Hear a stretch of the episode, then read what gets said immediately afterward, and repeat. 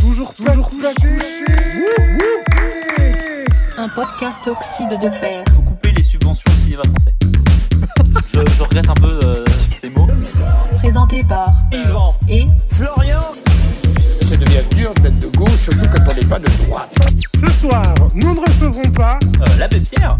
Oh là là, l'abbé Pierre. une émission produite par Oh. Yvan, ainsi que Florian. sans oublier Dès 4h08 du matin. Ah mais dis donc, mais c'est qu'on est toujours pas couché. Bonjour, bienvenue dans ce sixième épisode de Toujours pas couché. Comment Ouais. ça va, Yvan Bah alors là, ça va. Oh, parfaitement bien. Oh là là, ça fait longtemps. Putain, je sature de ouf. Il faut que je baisse mon son. Comment ça va, Yvan Moi j'ai trop peur de saturer aussi. Bon bah ça va, ça va comme rarement ça a été. Et toi Oh, c'est un plaisir. Ça fait longtemps qu'on n'a pas tourné. Ça fait très, très, très Ouais, longtemps. ça très fait longtemps. extrêmement longtemps. Pour tout un tas de raisons.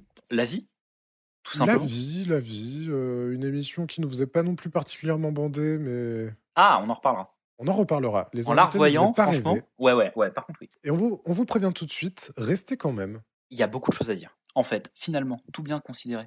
Il y a un invité qui nous faisait euh, bander, Ouais. c'est ce bon vieux Guillaume Pelletier. Bien sûr, bien sûr. On a choisi l'émission un peu pour ça à la base.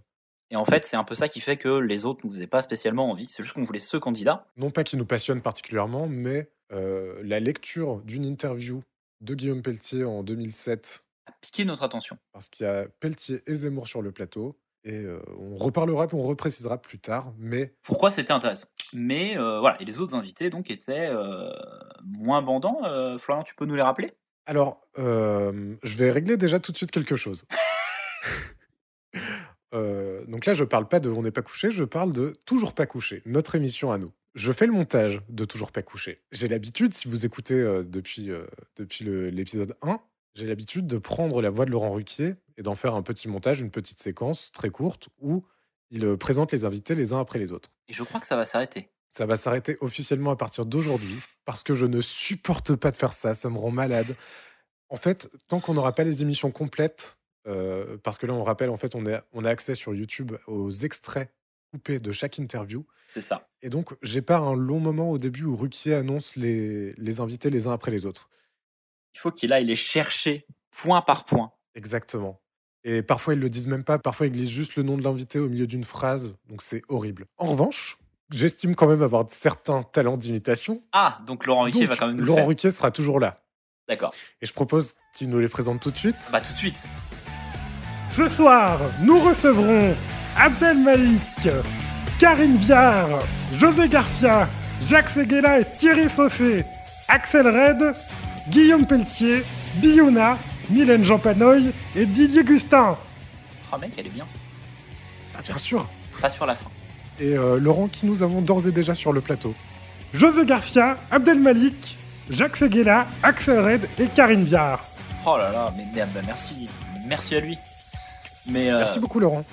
oh bah merci Laurent. Mais voilà, on a nos invités ce soir, mais certains n'ont malheureusement pas, pas pu venir. Je crois bien, il me semble bien.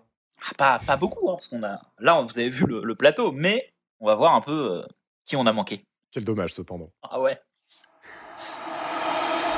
soir, ce, ce, ce, ce, ce soir, ce soir, ce, ce, ce, ce soir, nous ne recevrons Je t'en prie. Si tu veux, je te lance avec une invitation. hein. Ce soir, nous ne recevrons pas Euh, l'abbé Pierre. Oh là là, l'abbé Oh Pierre. Quel homme, quel homme qui malheureusement nous quitte.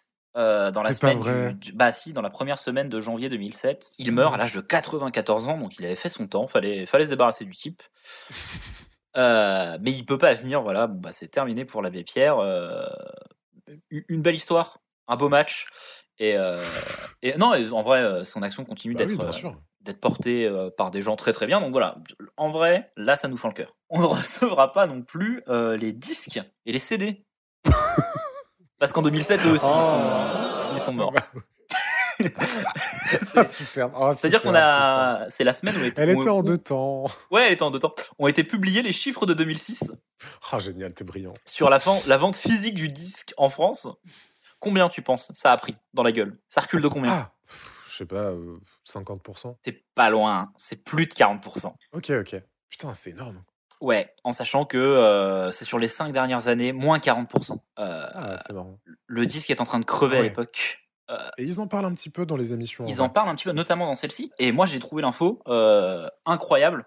Moins de 40%, et j'ai été un peu euh, voir les cinq années d'après. Ouais. Donc euh, de, de- de 2007, alors en réalité 2008, j'ai pas l'année Mhm. 2007, 2008 à 2012, ça va pas mieux. hein. C'est c'est un déclin total. Mais euh, on Ouais, sauve ouais. le disque lancement. Bien sûr, alors là, Je...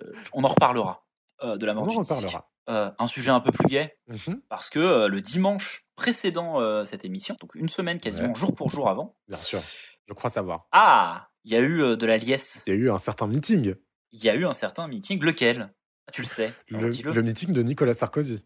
Et, et qu'est-ce qui se passait dans ce meeting Ça, je sais pas par contre. Bah, c'est gagné en fait. Ah oui, oui, oui, c'est lui qui est plébiscité officiellement. euh, Voilà, tout à fait, il est candidat euh, pour l'UMP, c'est lui qui a été nommé candidat euh, de l'UMP. Et ce meeting, il a été bah, sobre, calme, et il n'y a pas eu un truc chelou, une ambiance un peu euh, théocrate. euh, euh, tu vois, il n'y a rien, d- euh, rien qui Ouais. puait un peu le fumier euh, d'homme providentiel. C'est ça qui était bien, euh, donc Ouais, il n'a ouais, pas ouais. pu venir parce que je pense qu'il est encore en train de s'en remettre au niveau euh, de la voix. Euh, voilà, bah donc on a notre premier candidat où c'est déterminé, ça y est. Ça y est, ça y est. Je veux demander à mes amis, à mes amis qui m'ont accompagné jusqu'ici, de me laisser libre, libre d'aller vers les autres. Je demande à vous tous de comprendre que je ne serai pas que le candidat de l'UMP. Nicolas Sarkozy aborde la dernière ligne droite dans sa course vers l'Elysée, celle où désormais ce sont les Français qui désigneront le vainqueur. Voilà. Euh, je tiens à dire que euh, Nicolas Dupont-Aignan, Mhm. on revient sur lui, avait demandé est-ce que je peux avoir un petit deux minutes Mhm. Dans le meeting C'est- bah, avant Ok, ok. C'est non. Ouais, pour chauffer la salle, quoi. Ouais, bah, En même temps, tu proposes pas à Dupont-Aignan de chauffer la salle. on, l- on l- on a refusé, il a été un peu vexé. Mais de toute façon, il n'était Bizarre. plus à l'UMP. Oui, il est- il s'est barré de l'UMP de toute façon pour. euh, Il est séparé de l'UMP, mais il voulait, voilà, un D'accord. peu avant le, le meeting, donc pas la journée même du meeting, mais il a rencontré Nicolas Sarkozy. En parlant de ça, Oh, l'opportuniste. on Ouais. se rappelle que euh, Nicolas Hulot avait Ouais. rencontré Nicolas Sarkozy pour lui faire signer la charte. Donc on ne le recevra pas ce soir. Oh. Ah, dommage, hein. Il a officiellement retiré sa candidature. Ah. Ça y est, c'est fait. Il a fait signer aux deux grands partis la charte. Euh, il avait fait signer à Nicolas Sarkozy Et à Ségolène Royal. ouais, et à Ségolène, mais là je pense qu'il attendait que Nicolas Sarkozy soit officiellement euh, le vainqueur de la primaire pour retirer sa candidature, puisqu'il avait fait signer à Nicolas Sarkozy. Il a donc suivi les conseils de Bernard Tapie qui le- qui l'invitait vivement à quitter la course parce qu'il était plus utile à faire chier les candidats qu'à être lui-même candidat. Et il l'a fait, il les a, il les a fait chier, et euh, voilà, bah, il vient pas, il s'en va. euh, Ok, ok, ok. C'est non. Voilà, Bah merveilleux, merci beaucoup Yvan. j'ai adoré. C'était donc les invités que nous ne recevrons pas ce soir, mais nous allons commencer tout de suite avec Abdel Malik. Ah oui.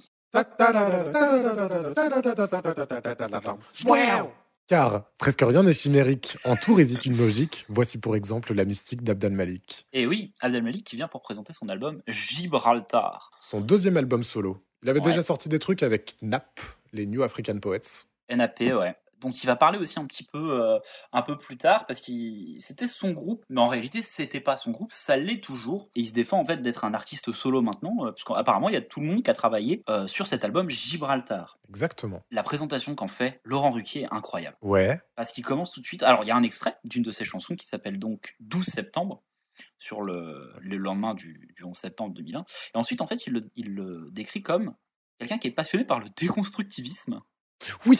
de, de Derrida et de, de tout un tas d'autres philosophes. Et déjà, en fait, ça te pose un personnage incroyable. Ouais. Alors, il y a plusieurs choses. Ah. Il y a le personnage Abdel Malik. Ouais. On va en parler, mais moi, j'aimerais parler, j'aimerais lancer un débat, en fait, Ah, direct.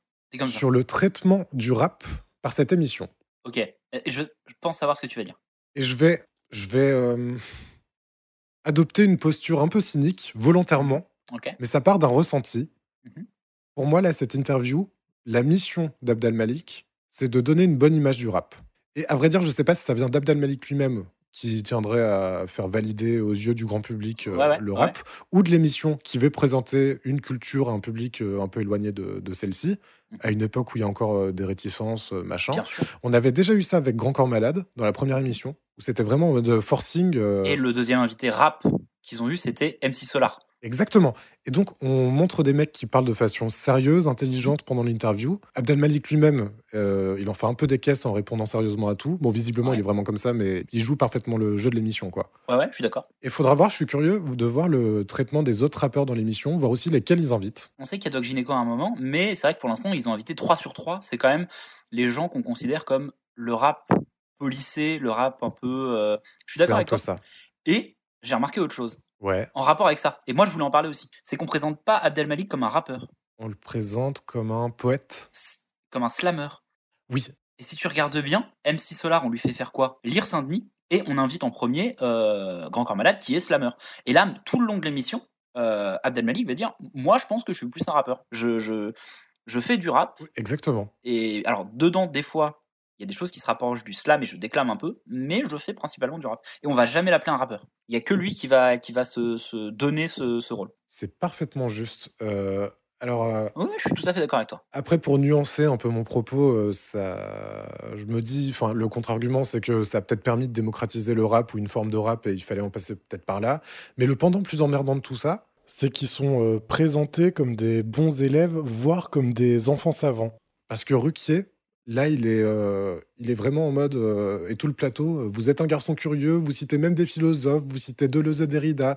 Il y a une sorte de volonté de faire bander les vieux avec euh, une, euh, des, des références qui leur sont, euh, qui leur parlent. Ah, je vois Et ce que tu veux c'est dire. ça, je trouve que c'est un peu euh, un poil condescendant presque. ça ouvre les portes. Je, je vois ce que tu veux dire et oui, peut-être, mais comme ça ouvre les portes, et en vrai, Grand Corps Malade, jeune artiste, Abdelmalik un Mhm. peu moins, il a plus une carrière, mais putain, et puis Solar, en fait, t'es plus, t'as plus besoin de le présenter et tu vois ce que je veux dire Ouais, ouais, ouais. ouais. Donc je suis pas d'accord. Bah, Honn- honnêtement, je suis pas d'accord sur le côté avant, on, a- on, a- on Je sais invite, pas. on met en avant principalement les bons élèves pour, pour, pour travailler sur leur, euh, sur leurs répondants et sur ce qu'ils sont capables de montrer du, de certains rappeurs qui seraient euh, cultivés et tout ça. Je pense que c'est un mauvais procès. Sur les autres, je sais pas, mais sur Abdel Malik, quand même, j'ai eu cette impression un peu. euh, de- Après, moi, je suis plus, c'est plus le côté Ruquier est étonné qu'un type qui a grandi dans une cité. On en reparlera. Ouais, je pense qu'il y a ça. Bon, du coup, il parle de déconstruction et de postmodernisme pendant 5 minutes. Abdel Malik, il est full premier degré. Moi, c'est un, un reproche que je vais faire sur tout, tout le passage d'Abdelmalik. Ouais. Il se plonge vraiment dans ses réponses, et c'est très bien. Ouais. Mais il est un peu pointu, quoi. Il, il casse un rythme qui est lancé euh, très Ouais. vite. Et je trouve que vraiment, c'est la faute, c'est un peu la faute de l'émission qui va vite aussi, mais il est pas très impactant sur les réponses parce qu'il les laisse durer un peu, et c'est très bien. En vrai, c'est hyper intéressant. Moi, je l'ai revu. Je la trouve très intéressante cette interview, mais en vrai, elle est, elle est assez indigeste si ça t'intéresse pas spécialement. Euh, il y a- on va le voir, il y a beaucoup de trucs qui sont qui sont abordés, on parle euh, du pianiste de Jacques Brel. Ouais, alors là, j'ai j'ai listé toutes les rêves qu'ils enchaînent pour euh, exciter les vieux. Et en 5 minutes, voilà. Il y a Brel, Jean Ferrat, Juliette Gréco, Nougaro, Coltrane, Camus, Sénèque, Épictète, Socrate. Euh, Il y a tout. C'est dur. Mais il parle avec Brel. Pour moi, ça, ça va être le, pa- le passage intéressant. Parce que j'ai écouté Gibraltar Bien sûr. d'Abdelmalik. Euh, en fait, on remonte euh, Jacques Brel pour une raison simple. Donc, il a travaillé avec le pianiste de Brel, notre ami euh, Abdelmalik. Et euh, déjà, il dit qu'il est ému d'avoir rencontré Juliette Gréco, donc qui est mariée avec le pianiste, dont malheureusement, j'ai pas le nom, je suis désolé. Bonjour, je suis l'intelligence artificielle officielle de l'émission. Je m'appelle toujours Paris Boutet. J'interviendrai régulièrement dans ce podcast quand ces deux débiles auront oublié de prendre correctement leurs notes. Ici, en l'occurrence, Yvon essaie de parler de Gérard Joannest. mais il travaille avec cet homme-là. Et en fait, il dit, bah, en fait, euh, trop bien de travailler avec euh, Jacques Brel. Et une des chansons de l'album, Les Autres, est inspirée de ces gens-là, de Jacques Brel. Moi, j'ai écouté l'album, et j'ai plein de trucs à dire. Ah, génial. Je vais commencer tout de suite par dire que c'est un kiff, un banger incroyable, cet album, déjà. Oh, yes. Je connaissais uniquement Gibraltar, pour le coup, Ouais, comme chanson. Faut écouter Soldat de plomb dans cet album. C'est là que tu vois comment il rappe, pour de vrai. ouais. Elle est, elle, elle, foire. Soldat de plomb. Soldat de plomb. J'étais adolescent quand j'ai vu le destin prendre un calibre et nous descendre un par un. Mort par overdose, par arme à feu, par arme blanche ou par pendaison, soldat de plomb. Soldat de plomb. Bien sûr qu'un sourire nous aurait fait plaisir, juste un peu d'attention et peut-être ça aurait été autrement. Nous aurions été des enfants normaux et pas des enfants soldats, soldats de plomb. Soldat de plomb. Et il y a un truc un peu naïf dans Abdelmalik. Tu Mhm. vois, dans, dans les thèmes qu'il aborde et tout, euh, faut accepter le parti pris que c'est du rap gentil. Et en vrai, là où t'as euh, la filiation avec euh, Jacques Brel, les autres, donc la chanson qui est un, un hommage, En vrai, c'est une chanson de Big Flo et Oli, non Non, non, mais pas- c'est pas pour me moquer. Mais dans les thèmes, en fait, il prend plusieurs personnages qu'il décrit Non, non, non, mais je, je comprends. et dont il décrit la vie et les, et les souffrances. Et en vrai, bah, Big Flo et Oli, c'est une de leurs. euh, Jacques Brel est une de leurs. Et en fait, tu te dis, putain, ça a donné. Jacques Brel, d'un côté, il, il inspire Adel Malik. D'un autre côté, il inspire Big Flo et Oli. Et dans le style, ça se ressemble. Donc, à tes yeux, Big Flo et Oli dans la droite lignée de Jack Brel. C'est ce que tu insinues ce soir. Pas dans la droite lignée, mais il y a une. euh, Il y a une filiation dans la manière d'aborder les thèmes. Et en vrai, écouter euh, Saigne de- d'Abdel Malik, c'est une chanson. Franchement, tu vois le Brel et tu vois que ça peut aussi donner, tu sais, à- à- de l'autre côté du spectre, dans le rap un peu, enfin dans le rap un peu moins euh, presque conscient, tu tombes sur du Big Flo et Oli quoi. Et je dis pas que Big Flo et Oli font pas du rap conscient, mais sur les chansons dont je parle, euh, moins. Ok, ok, ok. Mais cette, ces tranches de vie en fait, qui sont vachement bréliennes. Oh là là, brélienne. Oh, le, oh, l'enfoiré. Ah ouais non, ouais, elle est, elle est horrible. Ferme-la. Quelle idée de te donner un podcast dans lequel parler, enfin. Ouais, je crois qu'on arrête. hein. De- elle est un peu dure. Merci à tous. Non, l'album est incroyable. Voilà, écoutez l'album. Sincèrement, le- l'album est, est- est trop trop bien. Même si Abdel Malik termine par, euh, pour moi, Brel, avant de le connaître, c'était avant tout cet homme qui sue. Et je trouve ça incroyable. Et moi, j'ai instantanément pensé à Raymond DeVos. Bien sûr. Bien sûr. Mais après ça, il y a une conversation qui est assez intéressante. Et, et quand même, alors, il dit ça, mais il dit aussi que Brel, c'est le premier rappeur. Toujours les phrases à la con. euh, Il dit de Brel, c'est un MC incroyable. voilà. Euh, Il y, a un petit- il y a un petit rappel de la définition du mot MC quand même. Ouais, Ruquet demande, mais qu'est-ce qu'un MC À Abdel Malik de dire, bah, c'est le maître de cérémonie, c'est le celui qui anime la soirée. Et là, Laurent Ruquier, qu'est-ce qu'il demande Il demande donc, je suis le MC de cette émission de ce soir. Je suis MC Ruquier. Ouais, moi, ça m'a. En fait, moi, ça m'a démarré. Ouais, ouais, ouais. Bah ouais, ça m'a démarré. Donc, euh, bah écoute, j'ai j'ai envoyé un message à Laurent Ruquier. Pardon. Oui. Et je- et je lui ai dit, bah pas vraiment. Vous- Ça, ça m'énervait, tu vois. Je lui ai dit, bah, vous n'êtes pas vraiment MC, euh, monsieur Ruquier, puisque Ah, t'es un enfoiré. vous ne rappez pas. Et là, il m'a envoyé une piste audio Qu'est-ce que t'as fait avec des paroles. Il m'a dit, bah voilà, c'était un projet qu'on avait avec Catherine Barma. Euh, donc les paroles sont de Catherine Barma. Euh, J'ai écouté la mélodie. Il m'a envoyé, il m'a meumoté un air. Donc j'ai essayé de le faire. Je t'avoue que, voilà, avec les peu de moyens que j'avais. Et donc, bah, je propose qu'on écoute la chanson euh, qui s'appelle L'Évangile, euh, écrite T'es un énorme malade. par Catherine Barma et qui aurait dû être chantée par Laurent Ruquier. MC Ruquier vous parle. MC Ruquier vous parle.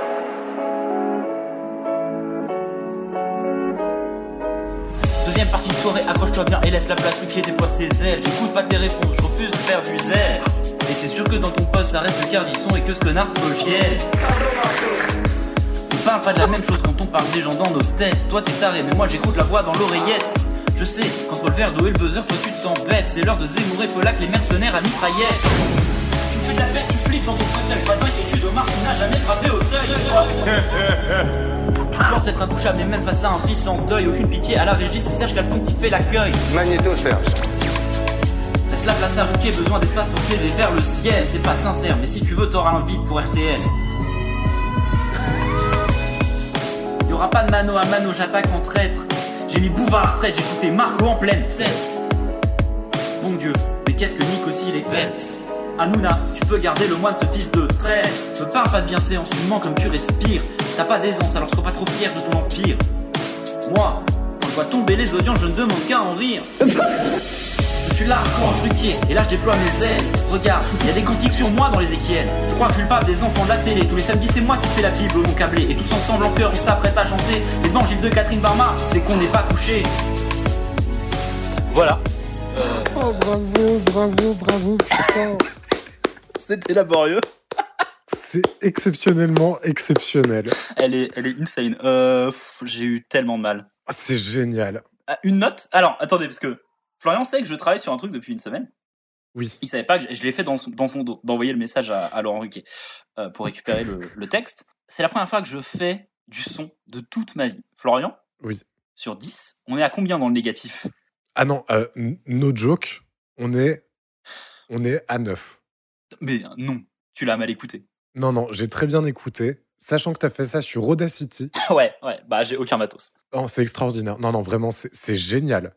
Parce que toi, tu me l'as vendu en mode euh, Oh, euh, je galère, oh, c'est mal mixé, oh, c'est machin, oh, c'est machin. T'as intégré. Putain, mais les extraits, mais tu t'es fait chier. Non, non, c'est brillant, c'est brillant. En vrai, vous n'allez pas entendre la version que Florian vient d'entendre. vous allez entendre la version retaffée par Florian. Donc de toute façon, elle sera très bien. Ce sera très très bien. Mais voilà, en vrai, tu vois, euh, le MC Ruquier, il mérite son titre. Oh, bah, franchement, non, mais juste bravo. Tu sais quoi Je vais. Là, je- là j'applaudis, Hmm. mais en post-prod, je vais rajouter 1000 applaudissements de moi. Ah, yes. Euh, simplement, je voudrais juste remercier. Voilà, Euh, ça a été. euh, on le mettra dans la description euh, Mhm. pour euh, la, la musique qui est pas de moi. Euh, c'est un, Ouais, un ok. jeune homme sur euh, ou une jeune femme, j'en sais rien, sur euh, sur YouTube qui a mis ça euh, en disant allez-y faites euh, faites de la musique. Et franchement, j'étais en mode c'est exactement ce que je cherchais. Donc euh, bravo à lui. C'est merveilleux. Attention, plage de 10 secondes d'applaudissements pour toi.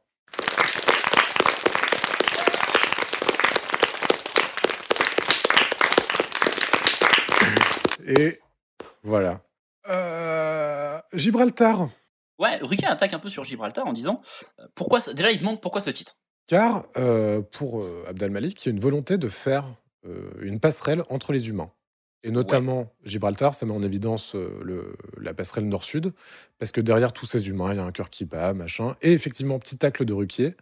euh, c'est plus Deleuze que vous citez, c'est Laurie. Ouais, ouais, tout de suite, bah c'est Laurie. Et là, bah, en fait, juste qu'est-ce qu'il fait Abdelmalik Bah, en fait, il répond très premier degré. Ah ouais. C'est important de rappeler ce qui est paraît évident, parce qu'on a tendance à l'oublier. Ouais, il dit bah ouais, en fait. Bien sûr, c'est Laurie. Mais Laurie, elle dit pas que des conneries, en fait, puisque elle parle d'amour.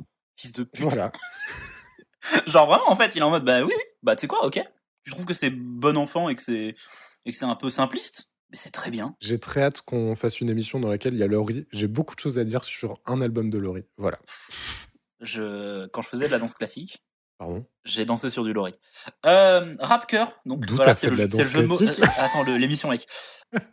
Euh, prise de parole de Jacques Seguela, qui va instaurer le ton de la soirée. Ah. On, on lui connaît un véritable sens de la formule. C'est un célèbre publicitaire. On y reviendra pendant une interview. Et en fait, il installe un climat de bons mots, de formules, de phrases toutes faites qui va durer pendant toute l'émission. Et c'est la première. C'est pas un rappeur, c'est un rap cœur. Ferme ta gueule. Grosse merde. J'ai écrit, c'est écrit sur mon sur, sur mes notes. Jacques Seguela, grosse merde. C'est la première, je les ai toutes listées. Il y en a beaucoup. Alors, je te propose un petit jeu. Oh, oh merde, je, je t'en prie, vas-y. Alors, pitch de comédie dramatique française ou récit de la trajectoire d'Abdel Malik Ah, ok, vas-y. Après avoir passé 8 ans à Brazzaville où il est né, le jeune Régis arrive à Strasbourg. Élève brillant, mais souffrant de l'absence de son père tandis que sa mère se démène pour joindre les deux bouts, il se met à traîner dans son quartier, enchaîne les sales coups et devient même pickpocket. Son institutrice cerne cependant son grand potentiel et lui fait découvrir des grands auteurs. Zola, Dante, tout y passe. Sa rencontre avec la littérature bouleverse le parcours de l'enfant turbulent et le transforme en penseur-poète. Ah, J'ai envie de répondre que c'est Abdelmalik, puisque j'ai vu l'émission et que c'est exactement ça. Félicitations, Est-ce bravo. que c'est toi qui l'as réécrit ou si tu l'as trouvé quelque part Non, non, c'est moi qui l'ai réécrit. Ah ouais, parce que j'allais dire, putain, si c'est la page Wikipédia, c'est... Ah non, Putain, non. je rigole. ouais, bah exactement, euh, exactement euh, ce, que, ce que raconte euh, Ruquier et ce que, ce que confirme Abdelmalik, qu'elle vit le début de Neuilly sa mère, un peu. Oui, mais encore une fois, ça sert vraiment le, le, le récit de, du, du, du bon élève euh, qui s'en est sorti grâce à la littérature. euh. Bah Ruquier, Ruquier est honnêtement impressionné de la culture d'Abdelmalik. Oui, oui, oui, il dit même euh, Je ne vais pas tenter de parler philosophie avec vous, euh, vous me battez clairement sur ce terrain. euh. En vrai, c'est moi j'aime- j'aime bien en vrai euh, montrer que le gars est ultra malin parce qu'en fait c'est juste Oui, oui, mais j'ai j'ai quand même l'impression que l'émission, elle a un petit pendant. Vous êtes très malin pour un rappeur. Je peux pas m'empêcher de voir ça. Hmm, hein, moi je vois plus ça, c'est une vraie success story au vu de votre histoire. Ok, Et donc faut le mettre en avant. Vous n'êtes pas juste ok, ok. un, un rappeur qui fait du rap euh, intelligent, vous avez aussi une histoire incroyable derrière. Moi je le vois plus comme ça, sincère- parce qu'après on parle d'autres trucs de sa vie. Ouais. Où tu te dis bah en fait c'est tout ce qui vous amène. Moi pour le coup je suis pas d'accord avec toi. hein. Euh, D'ailleurs on parle des- des- de sa vie et en fait euh, il y a des gens qui sont morts autour de lui quand même. Bah, Il y a un de ses camarades qui est mort d'overdose euh, devant, devant ses yeux, Ah ouais, de, de l'héroïne. euh. apparemment, il y avait une épidémie d'héroïne dans les années 80-90. Ouais. qui a ravagé euh, les banlieues. euh. Ouais, euh, dure vie, tu vois. Et c'est pour ça que je me dis, en vrai, c'est une success story, tu parles de ça. T'es obligé, tu vois. Oui, bien sûr, bien sûr. Mais je trouve, je trouve quand même qu'il y a un petit ton euh, condescendant. Hmm, je sais pas, je suis plus en mode, regardez, le rap et l'art, et l'art permet de sortir de certains... Ah, mais ok. Ouais, ouais. ouais. Euh, on parle d'NAP euh, pour dire, bah déjà, c'est pas mort, et surtout, mais qu'est-ce que vous avez fait avec ce premier album Euh, Le nom de l'album, c'est La racaille sort un disque. Oui. Et là, pff, j'adore. Sur qui on parle dès qu'il y a le mot racaille Bah évidemment, Nicolas Sarkozy. Vous en avez assez, hein Vous avez assez de cette bande de racailles. On va vous en débarrasser. Une petite phrase et une heure de visite. Ce matin, le quartier a retrouvé son calme et beaucoup d'habitants s'interrogent. Cette venue tardive était-elle judicieuse Ce bon vieux Sarko, c'est. Qui Oh est là en là. train de se remettre de son meeting là, mais oui, oui, oui. Oui, là, il, là, il boit, il boit un coup, là. Mais euh, il attend. Il est parti aux Invalides chier sur, euh, sur Napoléon en mode bah, regarde, qui, qui, qui fait tout, mec C'est qui qui domine Bah oui, t'es une couille, là. Euh, ouais, donc, ouais, c'est- ça fait, ça fait tout de suite le rapprochement avec Nicolas Sarkozy et, et- et la racaille. euh. Et, en- et on part de ça pour parler de l'islam. Il y a un cut, euh, même sur Mario Kart, tu le prends pas. euh. Non, ouais, il est dangereux. Il est dangereux. Il est dangereux. euh, et c'est Abdel Malik en vrai qui qui l'amène un petit peu, mais Ruquier se jette dans la brèche en disant vous avez été dans votre euh, approche de l'islam relativement euh, fondamentalisme euh, fo- fondamentaliste pardon pendant quelque temps. Et lui, ce qu'il explique, c'est que euh, oui, déjà oui. Et en fait, pour lui, c'est à la manière des jeunes qui deviennent punk. C'était une manière de d'exorciser euh, son, son environnement, machin. Il était, il était dans un vase clos. En fait, il avait accès que à ça pour euh, s'en sortir.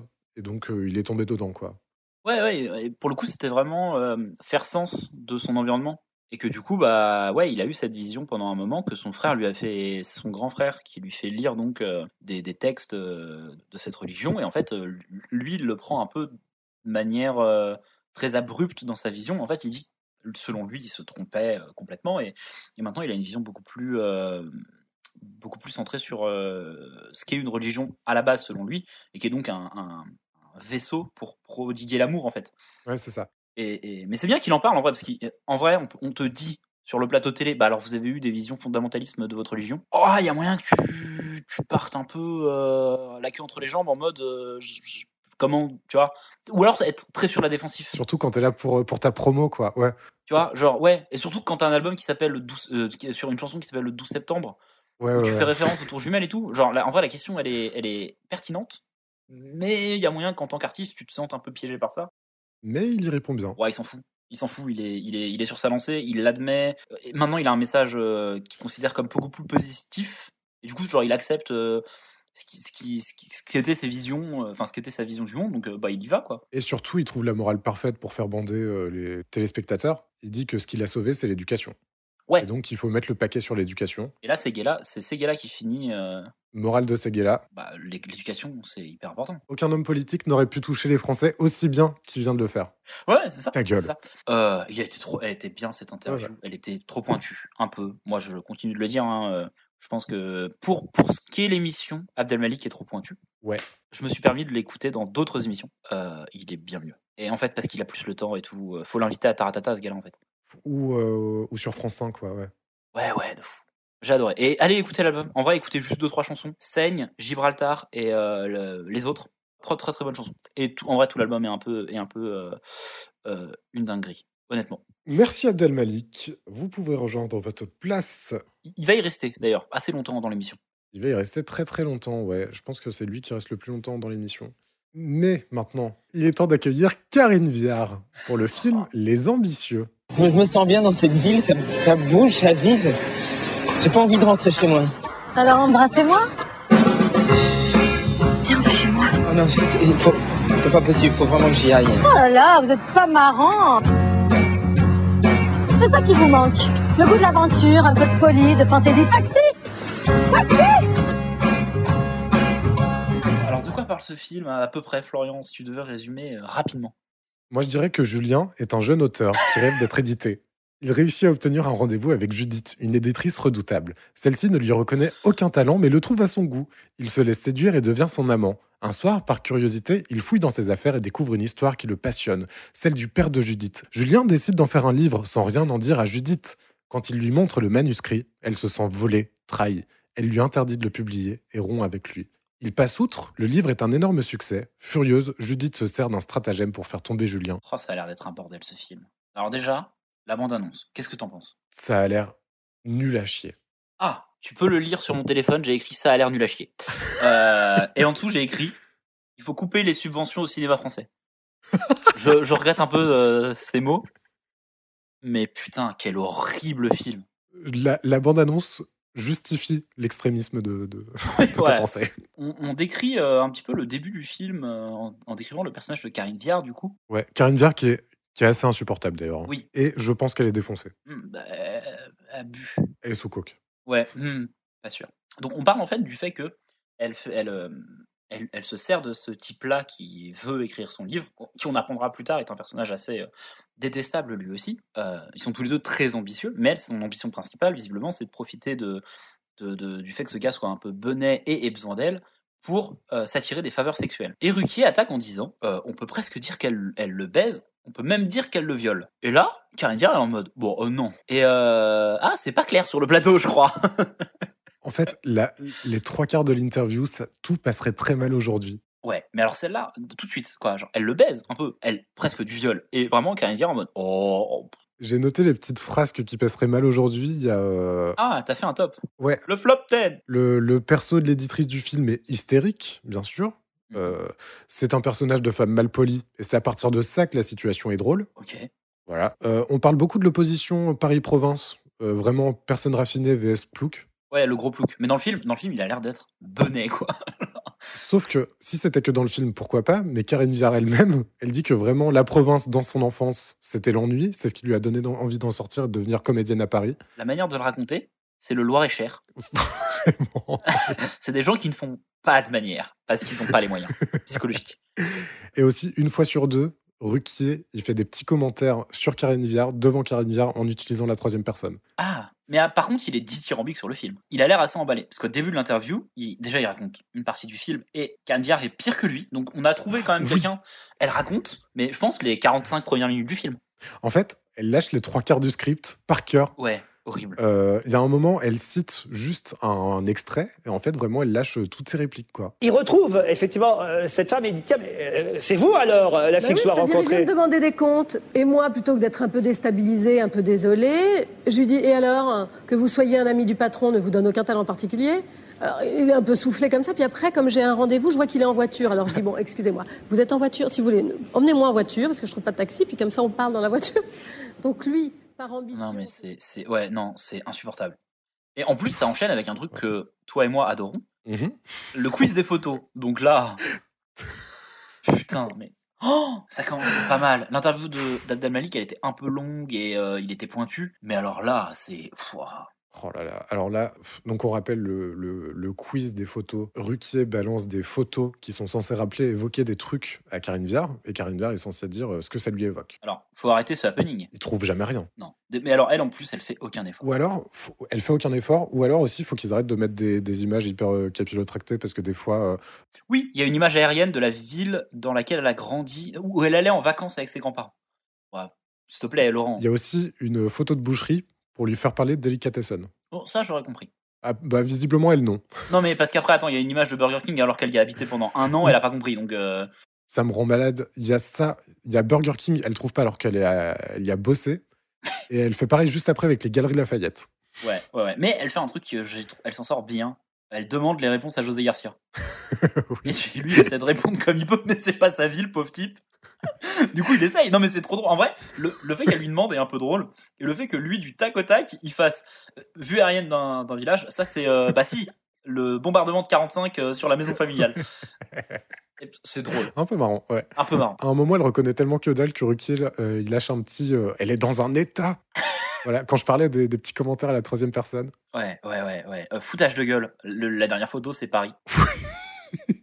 Cette photo de la Tour Eiffel. Et même là, elle trouve pas. Bah non, même là, elle trouve pas, alors qu'elle joue dans un film qui s'appelle Paris, euh, une semaine après. Euh, et Garcia essaie de faire des vannes en mode bah, je pense que tu vas vendre une antenne radio, un truc comme ça. Ça marche pas, elle est, elle est à la côté de la plaque. Et là, il se passe le pire truc de l'émission.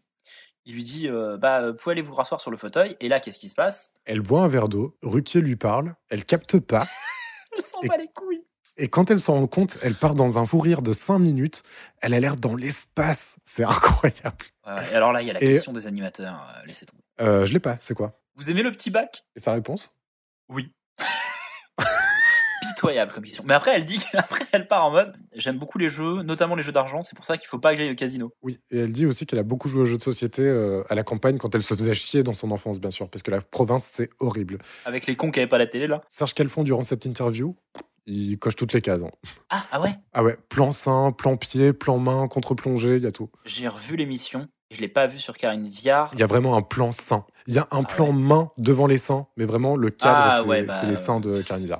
Ouais, il, a, il, il s'est jeté sur la brèche, quoi. Exactement. Ouais, bah, c'est Serge Calfon. Hein. Et j'ai- Il y a un Bien autre sûr. moment dans le- dans l'émission où je m'en suis rendu compte parce que là, c'était abusé. Là, il appuyait. Mais on, on y reviendra. C'était- On s'emmerdait sec. Franchement, elle est, elle est, Elle elle est- est, en- elle est- elle est elle est chiante. spéciale. En vrai, c'est encore une fois hein, Adjani euh, selon Par Foresti. se- selon Foresti, c'est exactement ça. C'est vraiment euh, comédienne dans l'espace, euh, habitée, machin. Ah bah, à un moment, elle regarde même plus Laurent Ruquier. Elle boit de l'eau. Elle lui répond pas. Comme tu disais. Non, mais là, c'est c'est catastrophique. Euh, Axel Red à un moment Ouais. souffle. Ah ouais, c'est vrai. Ah ouais, ouais, J'ai il y, pas a- il y a- il y a- capté il y a un ça. plan où Axel Red, elle, elle, elle- elle a les joues gonflées, elle est en train d'expirer de l'air. elle a l'air d'avoir envie de, de se barrer, en fait, tout simplement. Son interview a intérêt à être passionnante. Oui, bah oui, pour se permettre de juger. Et son album a intérêt à être bien. Bon, il est temps de laisser la place à Mustapha El Atrassi. Faut dire que le public est très surpris de vous voir arriver euh, si tôt dans l'émission, cher Moustapha. Ah, je, je viens juste de me lever, je suis arrivé au boulot direct. C'est étrange que vous soyez aussi tôt dans l'émission. Laurent Ruquier le, le fait remarquer à son, à son comparse, parce que là, vraiment, il commence à s'installer une petite, euh, une petite complicité entre Laurent Ruquier et Mustapha. Ouais, ouais, ça commence, ça commence. La rubrique a un petit peu changé. C'est plus juste un tour de table des invités en mode euh, sniper, mais il parle aussi des actualités de la semaine. Ouais. Et il y intègre des vannes euh, des in- sur les invités. Ou sur les invités. Il dit semaine plutôt riche. Euh, bof, en fait, il fait juste référence à Nicolas Sarkozy euh, qui est en train de, de, de coquer partout dans, dans Paris, visiblement euh, à poil, en train de courir parce qu'il a gagné. En vrai, j'ai pas revu le meeting, donc s'il faut, il est très très sobre. Mais à un moment, ces gars-là fait une, un- un- une remarque assez acerbe. Référence aux millions qui ont été euh, mis dans le meeting. Ouais, bah il y avait des feux d'artifice, je crois. Oui, oui, oui. Hein, donc voilà. Euh, donc bof, la semaine n'est pas si riche que ça. Ouais, bah, tellement pas riche qu'il fait des vannes euh, sur la Rousseau. Ouais, ouais. Ruquier dit Oh, je l'avais oublié, ce qui veut dire que même en 2007, il- on se rappelait déjà pas de la Rousseau. Ouais, parce qu'il y a eu pas mal d'alertes enlèvement pendant la semaine. Ouais, et donc euh, la Rousseau, enlèvement. euh, Euh, mais ça commence Voilà. direct sur un sujet gay. euh, ils ont pendu le frère de Saddam Hussein. Zéro rire. rien. Elle est mal amenée. Elle passe pas. Bizarre l'ambiance. Ouais, mais ouais, bizarre l'ambiance là. C'est non, mais ça jette une clim tout de suite. Le... Personne ne rit. Et après, il fait des vannes sur euh, les États-Unis se sont plaints que c'était pas une mort digne la pendaison. euh, et il fait un 5 minutes sur euh, la mort digne. Oh, faut les mettre en smoking et tout. Pouah, Mustapha. Ouais, ouais, la, la- la prémisse n'était pas ouf, le développement non plus, euh, Ouais, la c'était conclusion juste- non plus. tout. Rien ne marche. J'ai adoré. Je- Là, pour le coup, ça m'a, ça m'a revigoré euh, après, après Karine Viard. J'étais en mode, ah, c'est quand même bien de regarder cette émission, il se passe des trucs. Il y a des moments quand même de suffisamment gênants pour se sentir un peu vivant, quoi. Ouais, encore un peu. Euh, après, bah, il attaque Seguela. Mais il se plante en le présentant comme un publiciste. Il se fait recadrer avec panache par le dit Seguela, qui lâche encore une formule à la con. Un publiciste, c'est un journaliste plutôt acide. Un publicitaire, c'est un homme qui fait de la publicité plutôt heureuse. Ouais, ouais, Trois prises de parole, trois petites phrases. Je vais péter un câble. ouais, non. c'est- Oh là, celle-là, elle est, elle, est, elle est claquée au sol. Ah ouais, ça se voit qu'il l'a dit depuis, depuis qu'il est publicitaire, tu sais, c'est Mais insupportable. oui, il y en a beaucoup. Il y a, ouais, ça c'est. Mais il y a euh, Laurent Huquier qui dit oui, la différence est importante. Moi, quand j'étais petit, j'habitais dans la rue. euh, sous le nom de la personne était écrit que son métier qui était publiciste et c'est comme publiciste pardon et c'est comme ça que je m'en suis rendu compte. Voilà. Et là, et là, Mustapha a une bonne vanne. Moi, j'habitais rue de Lille. Donc je pouvais pas le savoir. Ouais, elle est trop bien. Franchement, C'est putain, parfait. mais Mustapha, en vrai, quitte à être un branleur qui écrit mal ses vannes. Ouais. Vas-y à poil. T'es- t'es- oh, oh, en réaction, il est, il est bon quoi. J'avoue, j'avoue. Euh, il félicite, il félicite euh, Seguela en disant merci pour Jospin en 2002. Ah, celle-là, elle est bien. Elle est très bien. Euh, chiant. Encore un humour de gros dalleux, insupportable, dès qu'il y a une femme. Sur, euh, sur, sur la Carine. Il lui propose un dîner parce que ses initiales, ça fait caviar. Ta gueule. Ouais. Il dit si tu veux un petit blini en faisant référence à lui-même. Voilà. Euh, il fait des jeux de mots, putain. Abdel Malik, il dit qu'il y a encore plein de gens qui pensent que le slam, c'est une religion. Elle est bien. J'aime bien. J'aime. Je suis con, j'aime bien. Mais il dit aussi euh, qu'est-ce qu'on dit quand on est slammer et qu'on vous, va va vous voir dans la rue euh, Eh, euh, dis des trucs. Ah oui, elle est pas drôle puisque Abdelmalik a dit bah en fait je suis un rappeur je suis pas voilà. voilà donc ça marche pas Euh, il en tente une sur José Garcia dans Rire et Châtiment c'est la femme de José Garcia qui réalise le film et lui dit j'ai entendu dire que vous auriez couché pour avoir le rôle Elle est bien tentée, elle est mal délivrée. Ouais, ouais, je pense que c'est ça, ouais. Euh, Garcia rit poliment. euh, pff. Ah ouais, alors Garcia, moi j'ai j'ai noté, hein, c'est Garcia, il, il a le regard d'un mec qui sait que c'est nul, mais qui Ouais. essaye d'être un peu compatissant. Genre parce qu'il l'a fait beaucoup, Garcia, ça. Parce qu'il a fait des rubriques humoristiques, donc euh, oui. Et, euh, et je pense qu'il doit se dire, bah ouais, il y a des mecs qui arrivent et bah des fois il y a des mecs qui y arrivent pas. Et là il y arrive pas, mais je vais rien dire quoi. Et il a raison. Merci, merci de rien dire, euh, José Garcia. Mais ça se voit dans le regard qu'il essaye d'être poli pour euh, supporter un collègue et que il est mort à l'intérieur quoi. Bilan, c'est très moyen. hein. Il a l'air un peu plus complaisant avec les invités. Et l'ambiance était moins pesante. Du coup, je pense, ça se voit qu'ils ont un peu recadré euh, la ligne édito. Ah. Du coup, avant c'était méchant et naze. Là, c'est juste naze. Ouais, là c'est juste naze. Non mais c'est vraiment nul. C'est pas trop méchant, ça va. Karine Viard, c'était lourd. Non, mais Mustapha, euh, 3-4 qu'on le voit, 3-4 échecs, euh, faut arrêter quoi. Ouais, ouais, ouais. Euh, marrant sur euh, quelques blagues euh, qu'il improvise. Sinon, Ouais, c'est ça, faut, mais faut, faut le mettre à poil. En fait, c'est con, mais je pense que ce que vous avez retenu de Hardisson, de l'époque Hardisson, ça a été de mettre, euh, de mettre un humoriste. En fait, vous avez Ouais. pas compris qu'il fallait mettre juste un gars qui est là tout le temps pour euh, discuter Ouais, ouais, ouais. et faire des vannes, en fait. t'aurais vu qui comme euh, sniper euh, à On n'est pas couché Ah, en vrai, tu mets le moine, hein. je pense qu'il passe. hein. Sincèrement, avec ce qu'ils avaient, tu vois. Si tu veux prendre un mec de la, de la bande à Ruquier, entre guillemets, Ouais. tu mets le moine. Ou t'invites, euh, tu fais venir Guillon. Parce qu'à l'époque, c'était le. C'est nul, hein. Il lui faisait des chroniques et c'était nul. à l'évêque. Et Il aurait pu devenir, euh, tu sais, genre il aurait, il aurait eu des, des bad buzz sur Twitter et tout. euh. Ouais, à l'évêque. À l'évêque, pourquoi pas Euh, je, je vois, Sincèrement, je vois plus le moine avec ce qu'ils ont. Il nous a prouvé qu'il pouvait le faire. Mais il est plus lisse, le moine. Ouais, mais je pense que c'est ce qu'il faut à cette émission. Quel- Quelqu'un qui est capable de fermer sa gueule. Et c'est pas un reproche ou quoi, c'est c'est un- dit de manière agressive, mais pendant le, le passage avec les politiques, quelqu'un qui est capable de se dire, bah là, c'est pas ma, ma sauce, quoi. Genre, juste, je, je, je recule et euh, je regarde. Et à l'évêque, un politique, il fait des vannes. Ouais, il fout le sbeul en fait. Ouais, ouais, c'est ça. Donc, euh, mauvaise idée. Mais ils le feront jamais. Donc, en fait, euh, Oui. on le sait. Et après, ils trouveront une meilleure balance. Effectivement. On applaudit Mustapha El Atrafi. Merci beaucoup. Recevons à présent José Garcia pour le film Par vite et revient tard, adaptation du bouquin de Fred Vargas. Ouais. Meilleure bande-annonce depuis tout le, depuis le début. Le pitch. Jean-Baptiste Adamsberg n'aime pas le printemps. L'absence de sa fiancée Camille ne contribue pas à aider ce commissaire au moment où, dans la capitale, une énigme semble annoncer de grands malheurs. D'étranges signes apparaissent sur les portes de Paris. Des mots mystérieux, inquiétants, sont criés comme une malédiction sur la place Igor Stravinsky. La découverte d'un cadavre noirci, rongé par ce qui semble être la peste, annonce le retour du terrible fléau. Il semble pourtant que quelqu'un contrôle l'épidémie et en désigne les cibles. Euh, adapté donc de Fred Vargas. On a lu le livre tous les deux. Oui. Et on a vu le film tous les deux. C'était le livre au programme pour nos examens de rentrée en seconde. Il se trouve que je l'avais lu avant. Ok, ok, très bien. Moi, je l'avais lu pour le- pour l'entrée en seconde.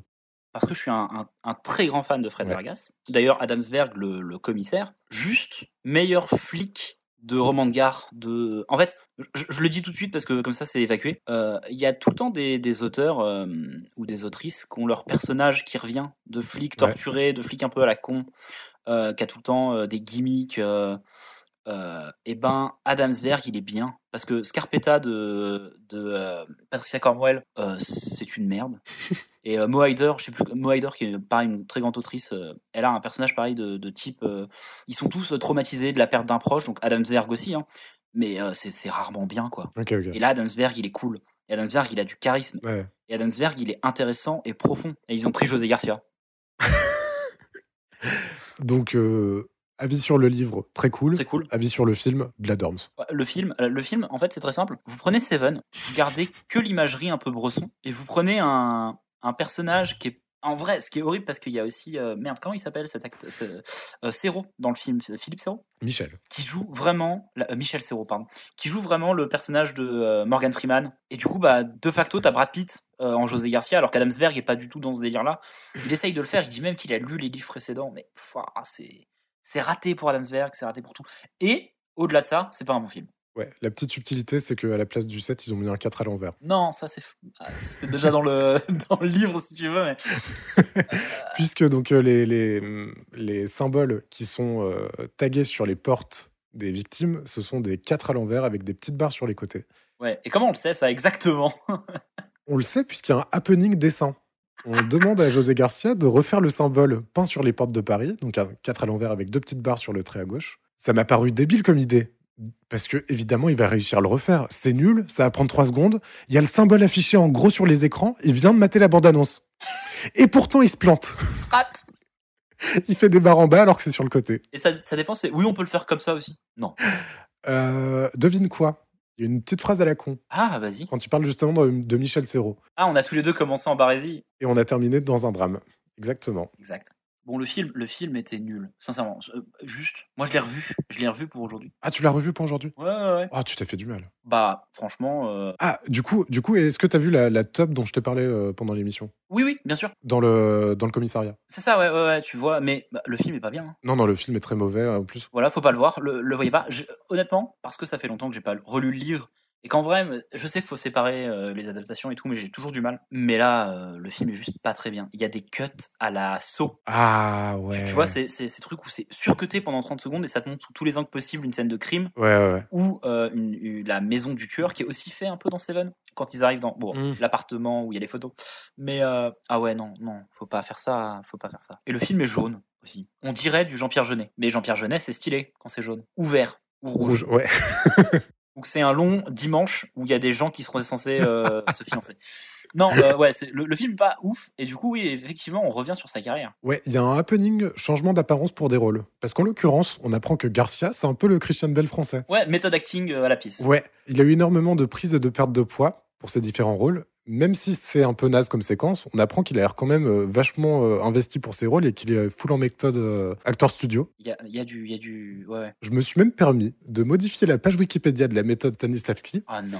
pour y intégrer le bon José à la lettre Ah, G et elle est passée. entre Lady Gaga et Jack Gyllenhaal. Alors, Jack Gyllenhaal, d'accord, mais Lady Gaga, elle joue dans quel film Euh, Ah, elle a si. parlé italien pendant six ans euh, Oui, oui, pour, pour, euh, le- euh, le dernier- pour Gucci là. Oui, pour Gucci. Et en vrai, pardon, même euh, euh, A Star is Born, elle est. Oui, ok. Oui, oui. Putain, c'est- j'ai oublié que Lady Gaga était aussi une actrice. Donc euh, vous verrez aussi euh, quand c'est diffusé, euh, José Garcia est toujours là. Ah oui, allez, allez vérifier, ouais. En Ouais. tout cas, en fin mai, il y est. On voit ses rôles. euh, Ouais. on parle de la vérité si jugement et tout. En vrai, il y a plein de films dont on se fout. C'est sa carrière, il y a Jet Set, euh, il y a tous ces grands rôles en fait. euh. Juste, ça parle de Boîte Noire, Ouais. qui est un film sur un type qui prend un, un choc Oui. euh, sur le crâne et qui du coup perd certaines de ses inhibitions. Ouais. Et ça m'a intéressé de fou. J'ai pas vu le film, je l'ai trouvé nulle part. Même euh, de, dans les manières les plus euh, abruptes de, de regarder un film, euh, cou- en coupant du coup pas mal des subventions du cinéma français. Euh, euh, par contre, j'ai été voir la page Wikipédia de, de ce genre de trouble. Ouah, c'est incroyable. Oui, oui, euh, j'ai- j'ai j'ai pris la même tangente euh, Oh là là, ouais, c'est fou. en essayant de chercher le film et en tombant que sur le film euh, avec euh, Pierre Ninet de, de l'année dernière. Oui, bah oui, Boîte Noire, oui, forcément. Qui est un excellent film, allez le voir. Bien sûr, très bon. Et j'ai- le Boîte Noire dont il parle là, donc le film avec José Garcia, en vrai, rien qu'il montre un plan, ça me donne plus envie que tous les autres films dans la liste. Et j'ai aussi appris qu'un peu plus tard, euh, Garcia il joue le rôle d'un d'un aveugle. Ah, Pareil, il a full méthode, il, a, euh, il faisait en sorte, pour euh, jouer l'aveugle, d'imaginer un crayon rouge. Et apparemment, c'était sa méthode. Et du coup, il ne parlait pas hors des prises. Il était vraiment dans son perso pour pas être déconcentré. Et il allait se coucher la nuit à l'hôtel. Il allumait même pas la lumière. Il était vraiment. euh, ouais, donc méthode acting vraiment dans, dans l'idée. Euh, un crayon rouge qui passait devant lui, qui traçait une ligne Non, non, c'est juste, oh, c'est juste vraiment pour, euh, pour euh, abstraire et pour euh, poser son regard nulle part et juste euh, être dans son esprit et pas. euh, voilà. Ouais, ok. Et c'est ça que j'ai utilisé en référence Wikipédia pour euh, l'article. Oh, bien vu. J'ai peu d'exemples sur des, des gens qui ont fait des, du méthode acting de gens euh, non-voyants. Et Je t'avoue que ça m'intéresserait de savoir comment ils font. Euh, je sais que Charlie Cox, dans la série Daredevil, est très convaincant pour un, un profane, mais euh, Mhm. je me demande si, si c'est la même technique. Parce que je vois bien Charlie Cox appeler José Garcia en mode Eh mec C'est sûr que ça s'est passé comme ça. Ouais. Ça continue en disant Il y a une phrase, il y a une phrase incroyable. José Garcia, vous êtes quelqu'un de coquet Je l'ai pas compris comme euh, il l'a dit. Là, t'as euh, Karine Viard qui, fait, euh, qui relève la tête, qui croit qu'on parle d'elle. Euh, ouais, de quelqu'un de coquet, donc euh, qui euh, Bien est sûr. empreint de coquetterie. Et là, la manière dont il répond est incroyable. C'est à cause de ces conneries avec euh, De cône, de Cône. Ils se sont flingués la peau avec leurs conneries. avec le Et maquillage. du coup, il a dû, il a dû vraiment euh, surnager et essayer de, de survivre à tout ce qu'il avait infligé à son corps, euh, en mettant des, des costumes en latex et en mettant du- du- des produits immondes sur son visage. Et du coup, il connaît assez bien visiblement certains des produits de beauté euh, utilisés. Et en fait, il dit qu'il utilisait du maquillage avant que soit euh, utilisé euh, de manière plus présente le maquillage pour hommes. Et du coup, on lui pose des questions sur le maquillage. Du coup, euh, bah, petit quiz euh, beauté, esthétique. euh, Ouais, il s'en sort bien, en vrai. Il connaît. Non, Bah, en vrai, il répond à toutes les questions. Il n'est pas très Non. sûr de lui, mais il répond à tout. non, non. Il a pile tout à côté. Ah ouais On lui demande ce que c'est un comédon, la zone T, un produit exfoliant. C'est Non, non, raté. le comédon, il le sait. Oui, le, le comédon, il l'a, le reste, non. Ok. Tout le monde sur le plateau sait mieux les réponses que lui. Juste antioxydant, il y a la meilleure vanne de la soirée. Ruquier dit à Abdelmalik euh, rien à voir avec ce dont on parlait tout à l'heure. Oh, oui, oui, oui. L'antioxydant. euh, Bien joué. bah, c'est bravo. Bien joué, Laurent. Très fort. Bon, bah super. Ouais. Il y a- euh, Jacques Seguela, petite euh, prise de parole. Ah. Eh ouais. Il dit quoi Euh, ma femme euh, travaille dans un salon de beauté, je comprends pourquoi elle aime autant José Garcia. Canon mental, Garcia a que Seguela, Oui, clairement, clairement. Évidemment. le soir même. En loge. Euh, question euh, des animateurs, on s'en Ah. fout en fait. Juste la manière dont c'est fait, il y a une question en mode est-ce que vous êtes jaloux Ouais. Euh, En vrai, ça me fait juste penser à du Hardisson. Ah, ouais, ouais. Je vois ce que tu veux dire. Il réfléchit un peu, il fait Hmm, non, pas jaloux, mais voilà. Là, Ok. on dirait vraiment du, du Thierry Ardisson. quoi. C'est les restes de Barma hein, qui, a- qui- qui étaient dans les deux. Oui, je pense vraiment, elle a fixé la ligne édito sur plein de trucs. Euh, on en reparlera un peu plus tard, je crois. Bon, bah merci. euh, Merci, José. Oh, merci, José. Alors, Oh. Karine Viard quitte le plateau. Thierry Saucet rentre. Et Jacques Seguela est invité à rejoindre le fauteuil. Mais avant ça, il est temps à présent de recevoir Jean-Luc Lemoine pour le portrait approximatif de Jacques Seguela. Et là, on a pété un câble. Je suis heureux. Si vous avez écouté l'épisode 5 de Toujours pas couché, dans laquelle parlions de l'émission où Bernard Tapie était invité, où Bernard Tapie a quitté le plateau, et où on s'est demandé pourquoi Bernard Tapie avait quitté le plateau, et où j'avais supposé qu'il avait mal compris le principe des extraits vidéo diffusés durant son interview, Et les questions des émetteurs en pensant que en fait ça lui était destiné ouvertement, ouais, que ses potes lui avaient vraiment posé des questions de traître. alors que c'est des images détournées qui lui sont pas réellement adressées. Il avait pris un, ils avaient pris un extrait de Denisot au Grand Journal qui lui demandait s'il se définissait comme un escroc, et ils l'ont diffusé pour que Tapi réponde lui-même à cette question, et Tapi il a vraiment cru que Denisot lui avait lui-même transmis cette question euh, par écran interposé. Ça, c'était la, la position de Florian à la fin de l'émission. Voilà. Avec laquelle, je dois l'avouer, c'était pas déconnant, mais on n'avait pas de preuves. Et là, Eh bah. la première phrase de sa chronique, ça confirme ma théorie sur l'interview de Tapi. Le moine prévient Seguela en lui expliquant le principe que c'est vraiment des extraits détournés. On- je vais caser l'extrait parce qu'il l'explique très bien et du coup, ça permet euh, de réexpliquer un peu le concept. Alors, comme je sais que vous êtes ami avec Bernard Tapie, je vais bien expliquer le principe du portrait avant de commencer. C'est un portrait approximatif où je détourne des images pour raconter votre vie. Bah Ça peut aller dans n'importe quel sens. Par exemple, tout le monde sait que par goût du défi, vous avez décidé d'organiser la partouze la plus longue de l'histoire. Ça se passe bien Moi, j'ai commencé à deux personnes il y a 40 ans, on est 15 000 aujourd'hui. Félicitations Ah, Et regardez, dans quel état on a bien compris le principe Je pense que c'est bon. Le concept est clair, alors allons-y. Et la manière dont il le dit, on a, on a pété un câble. C'était extraordinaire. D'avoir la réponse, quoi. Le, le mystère est résolu. Je, je suis ravi. Tintin et l'affaire Tapie. Parce qu'effectivement, nous, euh, sur le moment, on comprenait pas pourquoi, euh, pourquoi il s'était cassé. Parce avait que rien. tout semblait. Il y euh, avait rien. On se disait vraiment que Tapi était juste extrêmement sanguin, qu'il avait mal réagi à l'interview, etc. Et effectivement, ça s'était pas très bien passé, mais Pour moi, il y avait un truc cut. Pour moi, Pollack avait dit une saloperie et ça avait été cut. Et pas du tout. en fait, il a vraiment juste pris la mouche sur euh, le- les extraits. Et c'est ouf que t'aies compris ça alors que euh, le moment où il pète vraiment son câble, il a déjà plus trop le micro, on le voit plus et tout. Et t'as réussi à, à avoir ce. Incroyable. En même temps, j'ai vu l'émission dix fois. Ouais, ouais, non, mais même en vrai, je l'ai vu deux fois et ça m'aurait. euh, Je l'ai même vu, j'ai vu- revu l'extrait après que tu me l'aies suggéré l'idée. Je t'en mode, peut-être, mais je le vois pas. Bah, bra- bravo, en fait. Applaudissez-le. Ah, 10 secondes d'applaudissements. Euh, donc le moine, euh, il fait des vannes sur le fait que les gens de la pub sont extrêmement bronzés. Effectivement, les deux avec Saucé sont vraiment orange. Oui, oui, oui. Mais, elle est pas ouf. Mais v- même vanne que Mustapha. Ouais, euh, Peut-être les mecs, mettez-vous d'accord. ouais, ouais, j'avoue. Parce que là, pour le coup, c'est deux fois la même vanne. Ouais, redite en moins de- d'un quart d'heure. euh. Ouais. Et la vanne principale, c'est de rajouter des ing, des ing à la fin des mots. Euh, il, il fait pas de l'arnaque, il fait de l'arnaquing. Oui, parce que les publicitaires, ils font ça. Ouais. Ils font des anglicismes. euh. C'est, ça m'a étonné d'ailleurs que qu'il y ait déjà ce genre de de vanne en 2007. Non, mais tu sais quoi Tout le monde rigole parce que Ouais. c'est la, c'est original, je pense. Je pense que c'est la première fois que, que c'est- je pense que c'est Jean-Luc Lemoyne qui a inventé ces vannes là. Déjà qu'il a. ah, attends, qu'est-ce qu'il a, il a inventé Il a inventé. euh, les Simpsons l'avaient fait en premier aussi. Ouais, il a inventé l'humour. Donc euh, Écoutez, euh, le moine, avant tout un prêtre de l'humour. quand vous riez, c'est grâce à Jean-Luc Lemoyne. C'est vrai Il a inventé le rire. Euh, il fait des détournements d'affiches de Mitterrand avec le slogan de Seguela, La force tranquille. Qui devient Pour Jospin. Pour Jospin en 2002, La Loose tranquille. Trop bien. Et en 2007, avec Royal, Jacques, Laisse-moi tranquille. Voilà. J'ai adoré. Faut savoir, faut savoir. Attends, c'est la seule qu'on a. On n'a pas le retour. Il ne revient pas pour le médiateur dans celle-là. C'est vrai, c'est vrai, c'est vrai, c'est vrai. Et du coup, c'est le seul moment où on a Jean-Luc Lemoyne. J'étais ultra déçu. C'est vrai Ah, elle est nulle. Ouais, elle est pas très bien. Elle est. euh, Elle est nulle, alors que de l'autre côté, le médiateur, de tout ce qu'on en a vu, il s'améliore vachement. En vrai, c'est la, c'est la meilleure, ouais. Je pense que le portrait approximatif, c'est pas le meilleur concept. Mais je- ça m'a remis en tête qui était Jacques Seguela sur plusieurs trucs. Par exemple, je- bah, La Force Tranquille, je me souvenais. Ouais. Jospin, j'avais oublié qu'il était avec Jospin. euh, Enfin, je, je m'étais pas, euh, je m'étais pas mis en tête Jospin euh, Seguela, tu vois. Genre pour moi, c'est, il il y, a toute cette histoire avec Mitterrand. Euh, bah c'est trop bien parce qu'on va parler principalement de Jospin après. Donc elle, elle remplit son office. Elle est nulle, elle est pas drôle, mais C'est ça, c'est putain, ça. te remet en tête qui est Jacques Seguela. Et euh, bon, en soi, elle est très courte. hein. Euh, la, la- la chronique, elle dure 5 minutes. Euh, Au moins, c'est digeste. C'est pas se taper le cul par terre, mais euh, ça remplit sa fonction, quoi. Oui, Et oui. Le principe du dispositif est bien explicité. Pour une fois. Et euh, Seguela, gros Yankee, là, il se gosse euh, avec plaisir et délectation. Il est, ouais, il essaye, il essaye pas d'arrêter. Bon, bah, merci Jean-Luc. Ouais, merci Jean-Luc. Donc maintenant, Thierry Saucé peut s'installer en face de Jacques Ségala dans le fauteuil des invités. Donc ce sont deux publicitaires et deux conseillers en communication politique. L'un, Ségala, est derrière Royal. Ah. Bon, On, on va revenir sur les détails.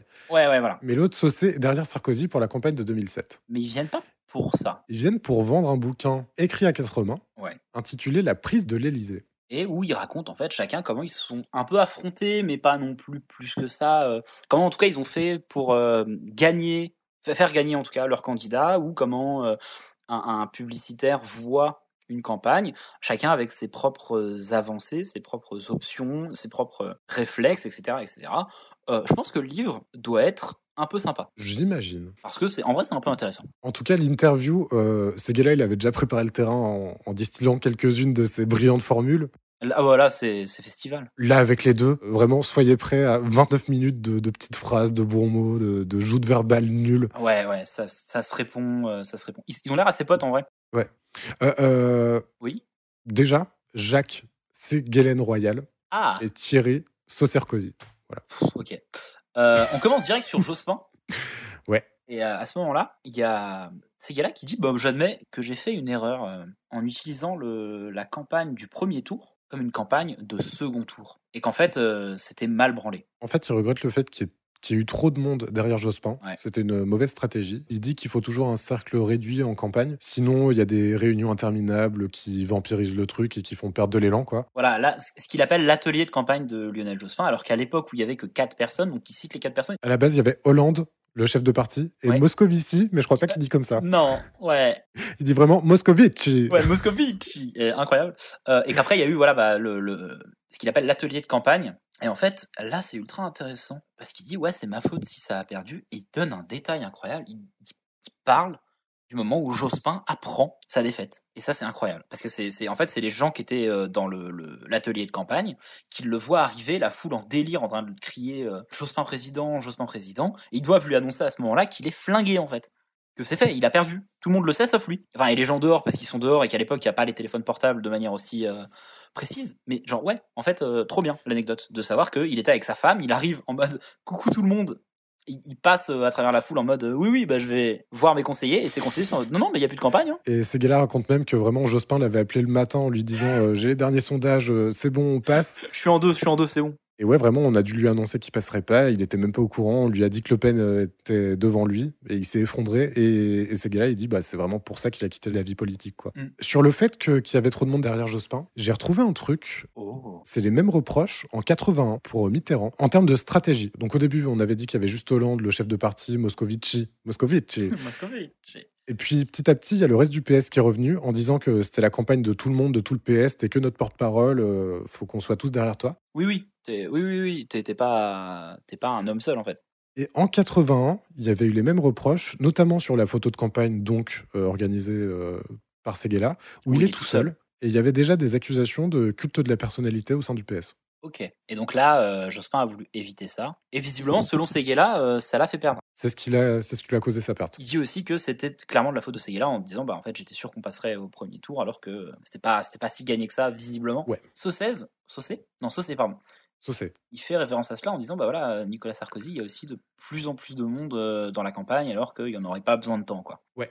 Ce qui est intéressant, puisque Saussaise est en campagne à ce moment-là et l'admet pour Nicolas Sarkozy. Là où euh, ces gars-là se défendent en disant bah, pour l'instant, Ségolène Royal n'a pas fait appel à moi, euh, elle a sa nouvelle méthode. euh, voilà. En fait, ils jouent vachement sur euh, l'opposition gauche-droite. Et on- en vrai, c'est marrant au début parce que, bah oui, ils sont tous les deux, euh, l'un plutôt de tradition de gauche, en tout cas à soutenir des candidats de gauche, Ouais. à faire les campagnes de la gauche et l'autre de droite. Euh, mais ça devient vite gavant parce qu'ils parlent jamais du fond, mais que de la forme. Oui, oui. C'est super attendu, mais ils ont l'air d'avoir des, des postures plus que des valeurs et des réflexions. Et j'ai un exemple pour ça. Ah ouais En fait, c'est juste de la joute et des petits mots. Enfin, c'est c'est que ça, cette interview. Par exemple, il y a Saucé qui dit que du côté de la droite, ils n'ont ils ont rien eu besoin de faire en 2002 parce que c'est Jospin qui a fait la campagne de Chirac. Tu vois, c'est que des postures. Oui. Des, euh, des trucs, euh, la gauche contre la droite, euh, des Oui, petites piques un peu nulles. Oui, oui. Et en fait, euh, ah, ah, juste après ça, justement, euh, là où tu vois qu'en fait, euh, c'est que des stratégies. Ouais. Euh, ils parlent tous les deux du fait que Jospin est resté ministre jusqu'au bout Premier ministre et que Seguela lui avait dit il faut se barrer, il faut se barrer. Et, et, et Ruquier se retourne et dit et euh, bah, Sarkozy pour l'instant est, est toujours ministre euh, de l'Intérieur.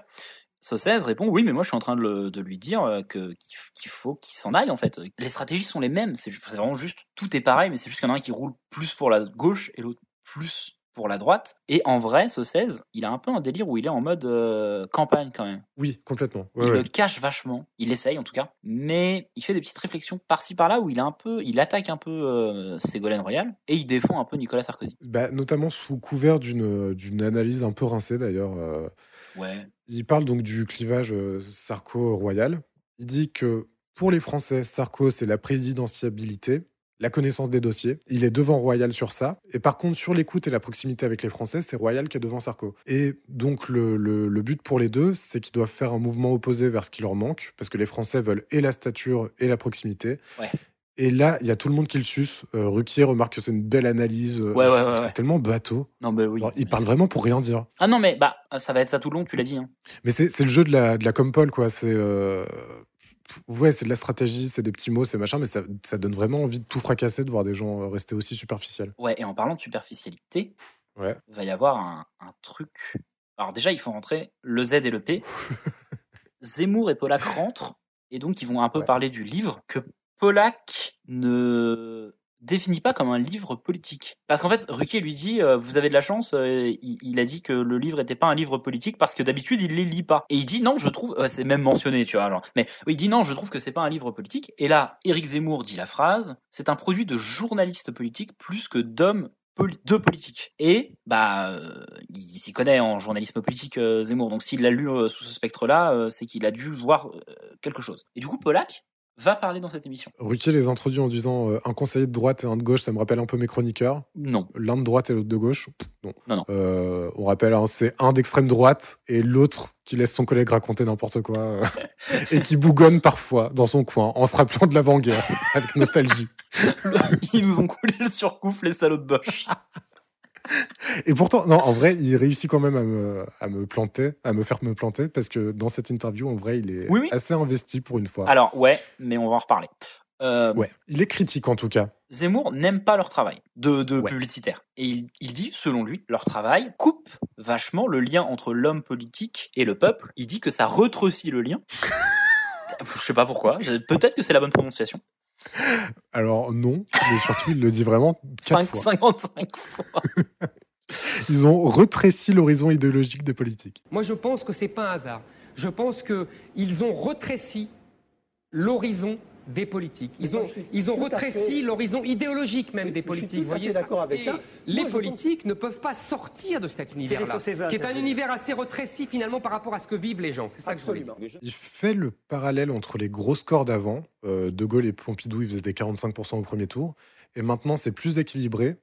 Et pour lui, euh, l'augmentation du nombre de conseillers et de communicants dans les équipes autour des candidats, elle est responsable de ça. Ouais, et que c'est à cause de la mondialisation. Voilà. Parce que vous défendez le capital et que c'est- le capital c'est la mondialisation et que donc faut parler au plus grand nombre et donc ne plus être directement en lien avec les, les gens qui vont peut-être voter pour toi. Polak et Seguela, ils font un truc que t'adores. Ils citent des prénoms. Ils se tutoient. Ah oui, ils se Ils se tutoient. Euh. tutoient les deux. ouais. Oui, oui. Oui, bah bien sûr. À un moment, ces gars-là disent Oh, n'embête pas mon copain en parlant à Sosé euh, qui, qui répond à Polak. Bah, très content euh, de cette interaction, hein, j'a- j'adore. Pff, le- là, c'est le, c'est le festival des petites phrases euh, à tout bout de champ. Zemmour, il dit Les publicitaires sont les officiers supérieurs du, du capitalisme. Il y a la vanne avec les vases communicants. Polak dit Ce sont des vases plus que des communicants. Vous êtes les rois de l'emballage. Le produit ne compte pas, mais l'emballage, c'est essentiel. On pourrait faire l'intégralité du débat comme ça, juste en vrai. À chaque prise de parole, il y a une petite phrase, une formule à la con. Et ça donne envie de s'arracher les cheveux. Mais parce que l'idée, l'idée du débat, en fait, c'est juste que euh, selon Zemmour et Polak, le métier de Jacques Seguela et de euh, Thierry Sausset, c'est de supprimer la politique et de vendre en fait du spectacle. Tu choisis ton camp, t'écoutes plus le candidat et la petite phrase elle est cool, donc je vais aller avec lui. Et saucé quand même à la palme d'or de la, de la pire petite phrase. Ah ouais. Avant, on était dans la société du ou maintenant, on est dans la société du et. Ferme ta gueule. Ah ouais, non mais horrible, horrible. Mais après il dit quand même, j'accepte le poids de la télévision dans le de- et de la publicité euh, dans, dans notre euh, dans notre société et dans le visage politique français actuel. Genre il l'admet un petit peu. Il dit moi je trouve que c'est une bonne chose. Il explique pas trop pourquoi, mais selon lui voilà.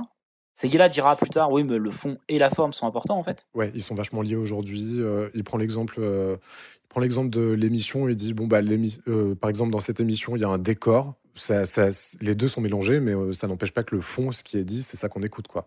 Parce qu'en fait, selon lui, la forme donne envie aux Français de se saisir de l'élection et de se passionner pour le débat. C'est ça. Ouf. Il défend, il défend sa paroisse. Oui, oui. Euh, alerte. Donc euh, Pollack est très critique. Oui. Mais mollo sur les métaphores quand même. Parce que Ah. quand tu t'appelles Michel Pollack et que tu utilises une métaphore à base de bonbons et d'enfants, Merde, je l'ai pas. on rappelle, on rappelle Michel Pollack qui a été accusé de, de pédophilie. Une erreur de parcours, bien sûr, selon lui. Euh, un moment de. D'égarement. D'égarement, ouais. Euh, il dit qu'on pourrait comparer le travail des communicants à l'emballage des bonbons. Euh, les enfants Ah, préfèrent oui. le bonbon avec un emballage doré. On se fout de ce qu'il y a dedans, c'est souvent le même produit. Aïe Oh là là là là là là.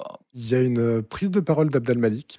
Oh oui. Abdel Malik, j'ai- ça m'a permis de me rappeler d'un truc. J'ai toujours trouvé que quand il rappait, il parle de manière extrêmement euh, littérale et descriptive. Oui, oui, tu me l'as dit, je suis d'accord, après avoir écouté l'album. Si bien que, si bien que quand il parle dans la vraie vie, on, on dirait qu'il rappe en fait. Bah, il a son. Ouais, ouais, il a un flow euh, assez parlé et assez descriptif dans, le... dans la chanson. Donc là, en vrai, euh, sa prise de parole. Et euh, du coup, du coup, je me suis amusé à rajouter un petit beat derrière. Ah, lourd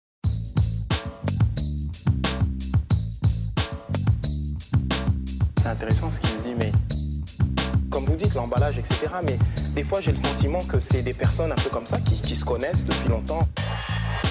Et j'ai l'impression que finalement, on en oublie même de l'essentiel.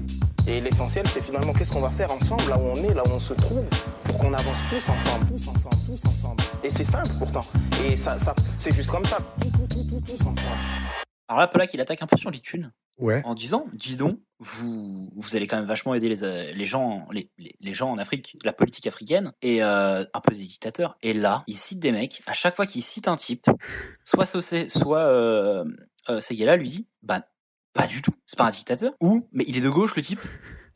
Ou, mais, euh, mais le gars, il a été. euh, c'est- il il a pris un, un coup d'État dans la gueule après les élections. Mais déjà, il y, a il y a un truc qui me fait mourir de rire aussi, c'est qu'il essaie de lire ses fiches et en même temps, il est en train de s'emmêler les pinceaux avec son cordon de lunettes, tout en disant, tout en enchaînant des noms de- d'une liste qui est complètement euh, fausse. qui maîtrise pas et que tout est faux. Et il se chie dessus en même temps. Donc, euh, non, mais il se fait retourner la gueule.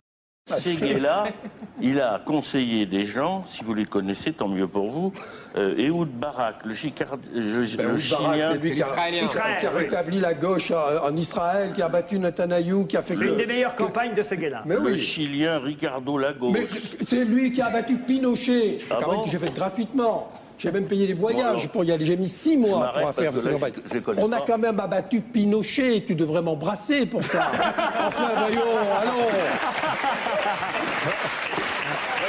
Et on a même fait gratuitement à nos frais Solidarnosc. Absolument. Tous Enfin, les deux. voyons. Bon, voilà. Thierry C'est pas Sausset, si mal quand même. hein. Thierry Sausset, vous, on a du mal à savoir exactement, mais vous, c'est plutôt les potentats africains des Vous dictateurs. pensez qu'Henri Conan Bédier, élu Non, président attends. de la République de Côte d'Ivoire, c'était un dictateur, vous C'est qui êtes battu important. par un coup Non, non, d'État. mais- Vous appelez ça un dictateur. Ça, vous. c'est important. Non, attendez, je vous conseille de regarder vos fiches quand même avant de parler, hein, parce qu'il y a des limites. Mais c'est le mec qui a remplacé Pinochet. Et il, est, il est dépité, il remet son cordon de lunettes autour de son cou. Et il veut dit plus rien. parler. Il boude. Il veut plus parler. et ça m'a crevé. Genre, la seule fois où il essaye un peu, il attaque Ouais. en mode. Il a dû, il a dû trouver l'angle en disant putain, il doit y avoir de l'argent à se faire en Afrique. Les élections africaines, c'est tout le temps un peu des élections à l'arnaque. Let's go. Tous les, toutes les fois où bah c'est la démocratie qui revenait. Pas de chance, mon pote. Ça part sur un petit happening affiche de campagne de 2007. C'était naze, hein. C'était naze. Euh, donc l'affiche de Sarkozy, euh, selon Seguela, euh, elle est volée sur l'affiche de Mitterrand. Ouais. Ensemble, tout devient possible euh, avec le, le paysage Windows là euh, derrière. Oui, oui. Euh, Seguela, il dit tout devient possible, c'est le slogan de la Poste. Voilà. Euh, Royal, pour que ça change fort. Il dit que c'est trop cool. Tous les deux, ils sont d'accord pour dire que c'est nul. Non, non, ils adorent, je crois. Mais il donne le scoop, il dit que c'est pas encore l'affiche officielle, Seguela. Elle est pas encore sortie. Oui, ah oui, c'est vrai que ces gars-là fait ça par contre. Le scoop du slogan, c'est le progrès pour tous, le respect pour chacun. Ça, c'est pas de la publicité. J'aurais pas pu l'inventer, c'est c'est brillant et tout. Euh, Saucesse, pas convaincu. Hein. Saucesse, euh, Saucé, pardon. Nicolas Dupont-Aignan, cette affiche est extraordinaire. Cette affiche est trop cool. Il y a juste un drapeau français. Il y a même pas cette ronge. Il y a une phrase à rallonge qui dit Je suis un gaulliste, j'ose le dire, je me bats pour qu'en 2007, notre pays retrouve l'espoir. Ruquier ou Seguela dit Bah, c'est con parce que on le connaît même pas, le type, y a pas sa photo. Brillant.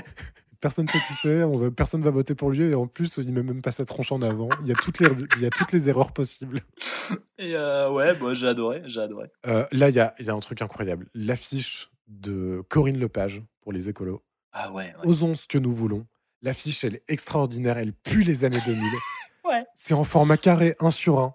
Il y a des surimpressions de silhouettes sur un paysage flou.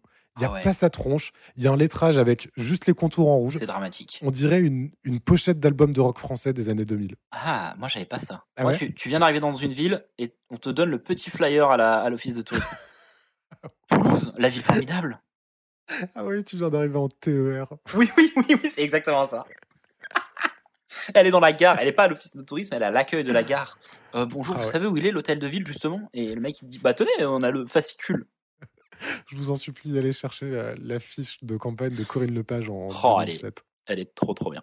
L'interview se termine sur Polak qui profite des dernières secondes de l'entretien pour lâcher un petit J'ai appris que t'étais sireur de pompe à Seguela. Ah ouais, Et le plan, le plan d'après, qu'est-ce que c'est bah les bons yep.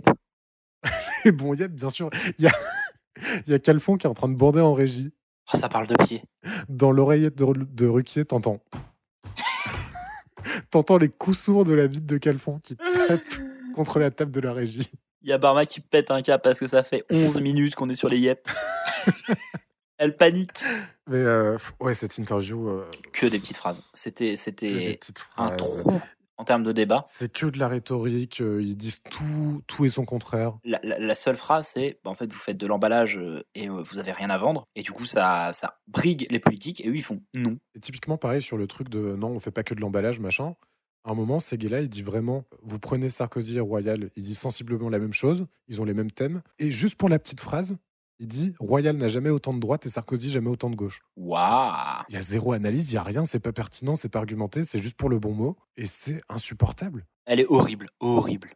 Non, en- allez, en vrai, elle est pas horrible. Parce que c'est marrant, c'était marrant de voir Polak essayer euh, de baver euh, des, des attaques euh, pertinentes euh, alors que bah, il se plante de A à Z et que, et que tout le monde lui fait genre quoi et, vra- et vraiment, euh, Zemmour qui le regarde et tu sens que hum, c'est un peu moi quand. Il y a quelques années, la voiture de mes parents, que je compte biser, euh, m'a lâché sur la route. Ouais. Et je pouvais pas lui en vouloir, elle était vieille. Et je m'étais pas énervé, j'avais pas essayé de la réparer, j'avais juste vraiment attendu le, le garagiste en la regardant et en me disant bah c'est foutu, tu vois, le même regard. Sauf que là, c'est genre vraiment euh, 12 mois, quoi. c'est très long. C'est comme si moi j'avais attendu vraiment le dépanneur 12 mois. Et, euh, et imagine ton dépanneur c'est Eric Nolot. La lente chute vers, euh, vers le bas-côté de la route. Ah mon dieu. Bon, bah, superbe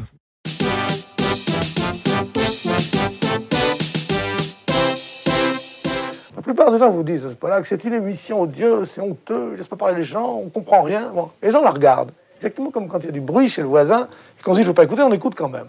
Bon. Donc, il y a une sorte de démangeaison de Polak qui s'empare de la France le samedi soir. Je te propose qu'après tout ça, avant de passer à Axel Red, Dis-moi tout. on, on rentre dans cette petite pièce où il y a deux téléphones qui t'attendent. Un téléphone rouge et un téléphone dont tu découvriras la couleur après si tu le choisis. Lequel des deux vas-tu sélectionner Bah, c'est trop tentant. Bah ouais, C'est- T'es en train de me bait, là. tu veux prendre l'autre Bah, bien sûr. Alors l'autre, il est noir. Oh. Qui se trouve derrière euh, le message du téléphone noir Thierry Ardisson. Ouais, c'est Thierry Ardisson. Ah Bah oui, bah c'est. Oh là là, bah moi ça me fait très plaisir qu'il nous appelle. Oh Thierry. Euh, je crois qu'il a une question et en vrai, si t'es pas trop con, tu peux vite la trouver. Est-ce que tu sais s'est trompé Je te propose qu'on l'écoute.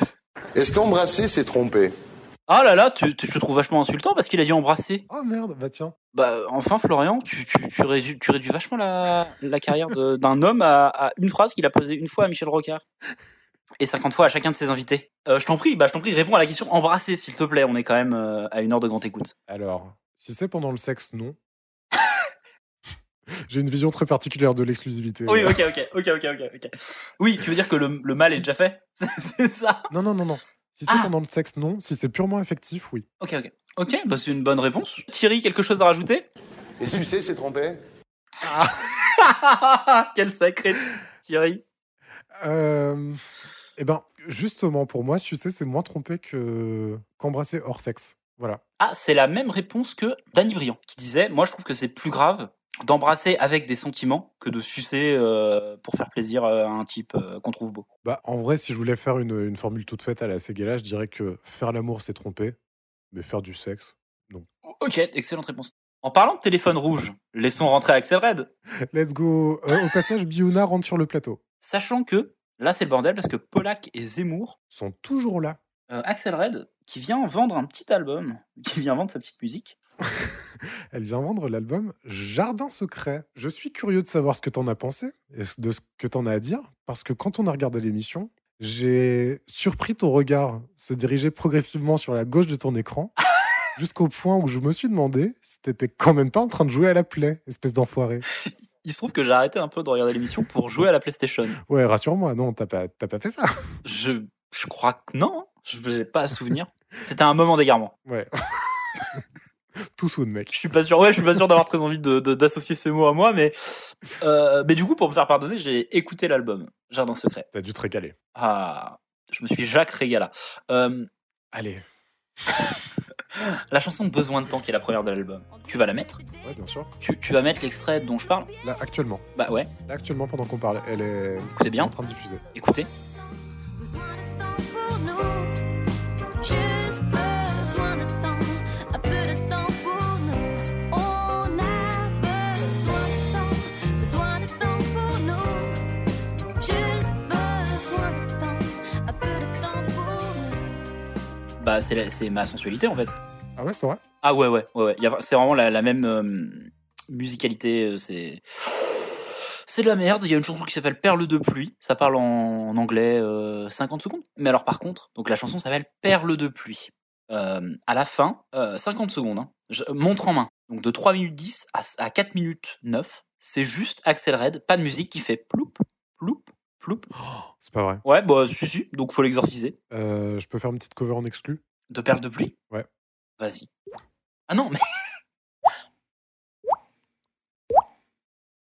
Voilà. Les mecs, c'est mille fois plus quali parce qu'elle dit juste plouf. Tadam, tadam, ploup, ploup, ploup, cac, tadam, tadam. Voilà, juste, c'est- c'est nul. C'est nul. Elle est, elle est nulle. Et c- Cet album est nul. N'écoutez pas cet album.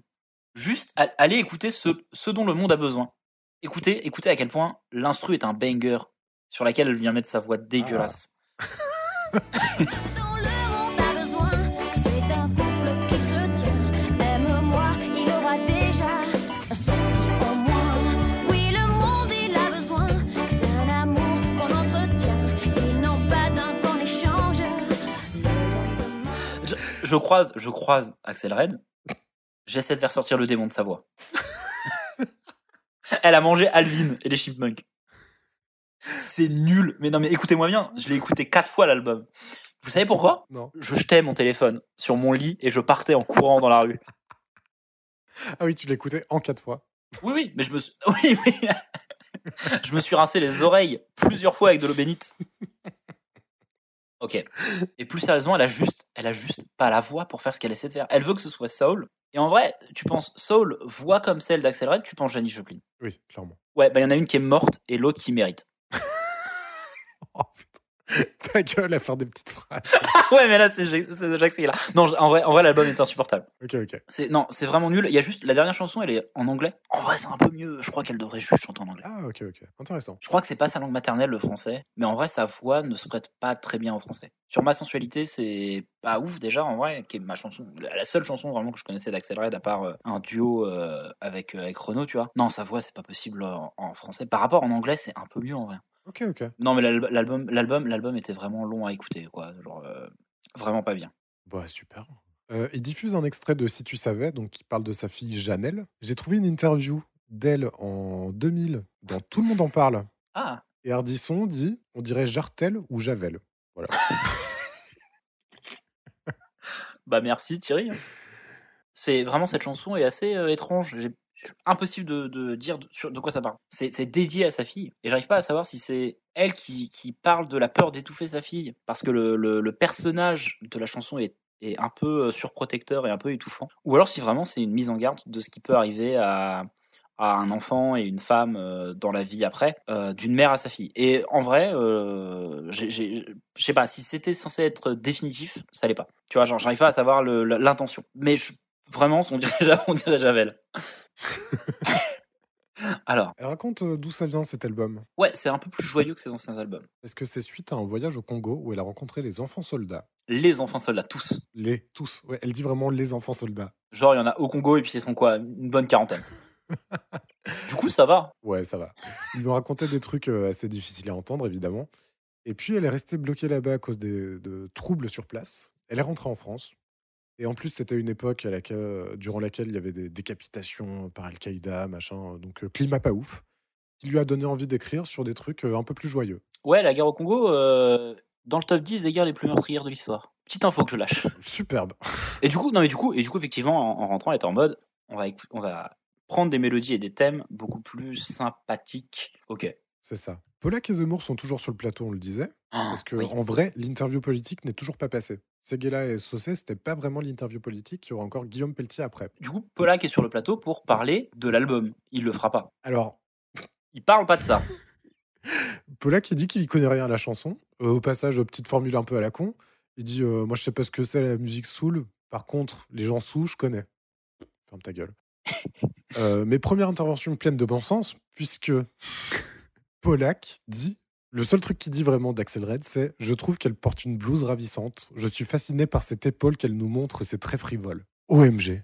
Euh, je- euh, Polak. tu re- Après, peut-être qu'en personne, tu le remarques beaucoup plus. Mais là, mais, mais Michel, Michel, pas toi. J'aurais, j'aurais jamais imaginé ça de Michel Polak. oh ouais, non, mais sérieux. euh, peut-être que dans les années, peut-être que dans droit de réponse, euh, c'était pertinent.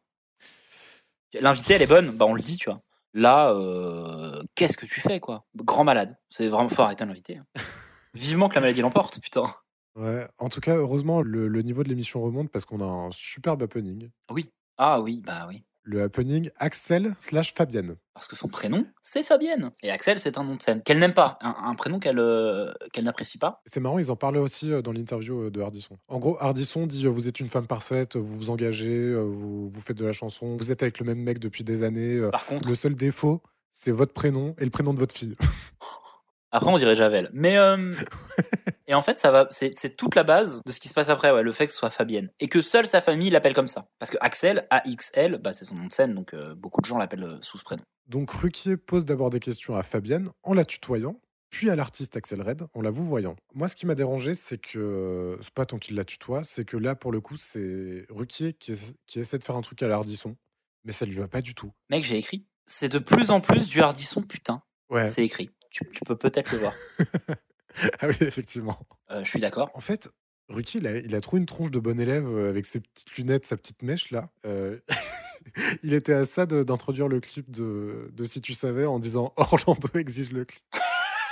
Mais ça lui va vraiment pas. Non, ça lui va pas du tout. Orlando exige le clip. Et c'est fou parce qu'à un moment dans cette émission, il y a le moment depuis le début où je trouve qu'il est le plus requier Ouais. et qu'il est le plus lui-même, on en reparlera. Où je me suis dit, c'est vrai que j'aime bien ce type, en vrai, euh, malgré tout ce qu'on en dit. À ce moment-là, j'étais en mode, mais en vrai, euh, Catherine Barma ne maîtrise pas encore ce qu'est cette émission. Ouais. Et lui non plus. Parce que là, le, le, le, le happening a été euh, fait en amont, tu vois, a été euh, pas, pas enregistré ou quoi, mais il a été pensé en amont Et donc, greenlighté euh, par Catherine Barma et pensé avec Ruquier. Et euh, ils ont pas mal cerné, je pense, qui est Ruquier encore. Euh, lui, s'en est peut-être senti capable, mais ça passe pas du tout. hein. Enfin, Ouais, ils essaient de faire des redites des trucs qui marchaient avant, Ouais, ouais. dans une nouvelle formule, mais ils n'ont pas extrait la, la subscientifique moelle, quoi. Pas encore. Des fois, ça marche, des fois non. Le happening photo, bah, c'est l'interview euh, euh, ville d'enfance. Tout de suite, le jingle euh, interview ville de l'enfance. non, mais tu vois, genre vraiment, c'est ça, quoi. Ouais, ouais. Le, le truc triste, c'est que ça marchera vraiment, ils trouveront vraiment la, la formule parfaite avec On est en direct en 2020. Non, peut-être avant aussi, mais je vois ce que tu veux dire. Mais c'est vrai que Ruquier, que je pensais beaucoup plus installé que ça, a pas encore son ton. Axel, votre premier album, c'est donc sans plus attendre en 93. Mais, Fabienne, ton premier 45 tours, ton premier single, c'est en 1983, donc 10 ans plus tôt, tu as 15 ans, J'avais 4, 14, ouais, 14. 14-15 ans. Bah, tu, tu trahis mon, mon âge. là. Ah merde Je vous demande pardon, Axel. Fabienne. Euh, écoute, alors ce qu'on va faire en revanche, euh, Axel Red, c'est un anti-portrait chinois. Si vous étiez une teinture ratée, Quand Ah tu me regardes. Ah, du tout, non, non, mais je te regarde pas. Si Bah, j'ai Si vous essayé, étiez Laurent. une teinture ratée. Horrible interview, en soi. Ouais. Donc là, pour l'instant, si vous regardez bien, on est quand même sur une sale émission. C'est vrai. Il y a- Là, il y a... c'est pas passionnant. En fait, ces gars-là et SOC, c'était pas nul, et c'était pas horrible à regarder, c'est juste pas intéressant. Ouais, carrément. Et là, c'est l'invité politique. Axel Red quitte le plateau. Ouais. Guillaume Pelletier rentre et prend sa place sur le fauteuil. Par parole de Philippe De Villiers, vous allez nous dire comment se porte euh, ce candidat De Villiers pendant cette campagne électorale qui bat son plein, parce que vous allez me dire, les sondages, il ne faut pas y croire, mais pour l'instant, ça ne décolle pas la campagne de De Villiers. Il est à quoi 3% dans les sondages. Ah, Bonsoir Guillaume Pelletier. Bonsoir Laurent Ruquier. Bonjour Marine Le Pen, vous n'êtes pas honte C'est- Oui, c'est vraiment ça. Guillaume Pelletier, le bon Guigui, le bon Guillaume, Non, le porte-parole de euh, la fête à Neuneu. bien sûr. On rappelle, Bernard Tapie appelle De Villiers la fête à Neuneu. Parce qu'il fait très bien la fête et c'est un neuneu. c'est un neuneu. Il fait une très belle fête et c'est un neuneu. Euh, Guillaume Pelletier, euh, bon, euh, jeune. C'est à l'époque sa principale euh, marque de fabrique d'être le petit jeune Ambitieux, qui a les dents qui rayent le parquet. du, du paysage politique français. Tout de suite, Laurent Ruquier rappelle, euh, avant d'être avec De Villiers, il était chez Jean-Marie Le Pen. Et il l'a quitté euh, dix ans plus tôt, euh, dix ans avant l'émission. Voilà. Mais tout de suite, on fait référence à ça. euh, c'est plutôt un mec, euh, un, un mec de droite pour. euh, là, il, il- il, euh, très à droite d'ailleurs. Il joue pour la fête à Neuneu et selon les sondages, on donne pas euh, de Villiers gagnant quoi. Et là, il sort direct une petite phrase. Oui, bien sûr. Ce qui compte, c'est le suffrage universel et pas le sondage universel. Voilà. Ferme ta- À, à ce stade-là, je sais pas si c'est nous qui voyons tout par ce prisme-là ou s'il force vraiment.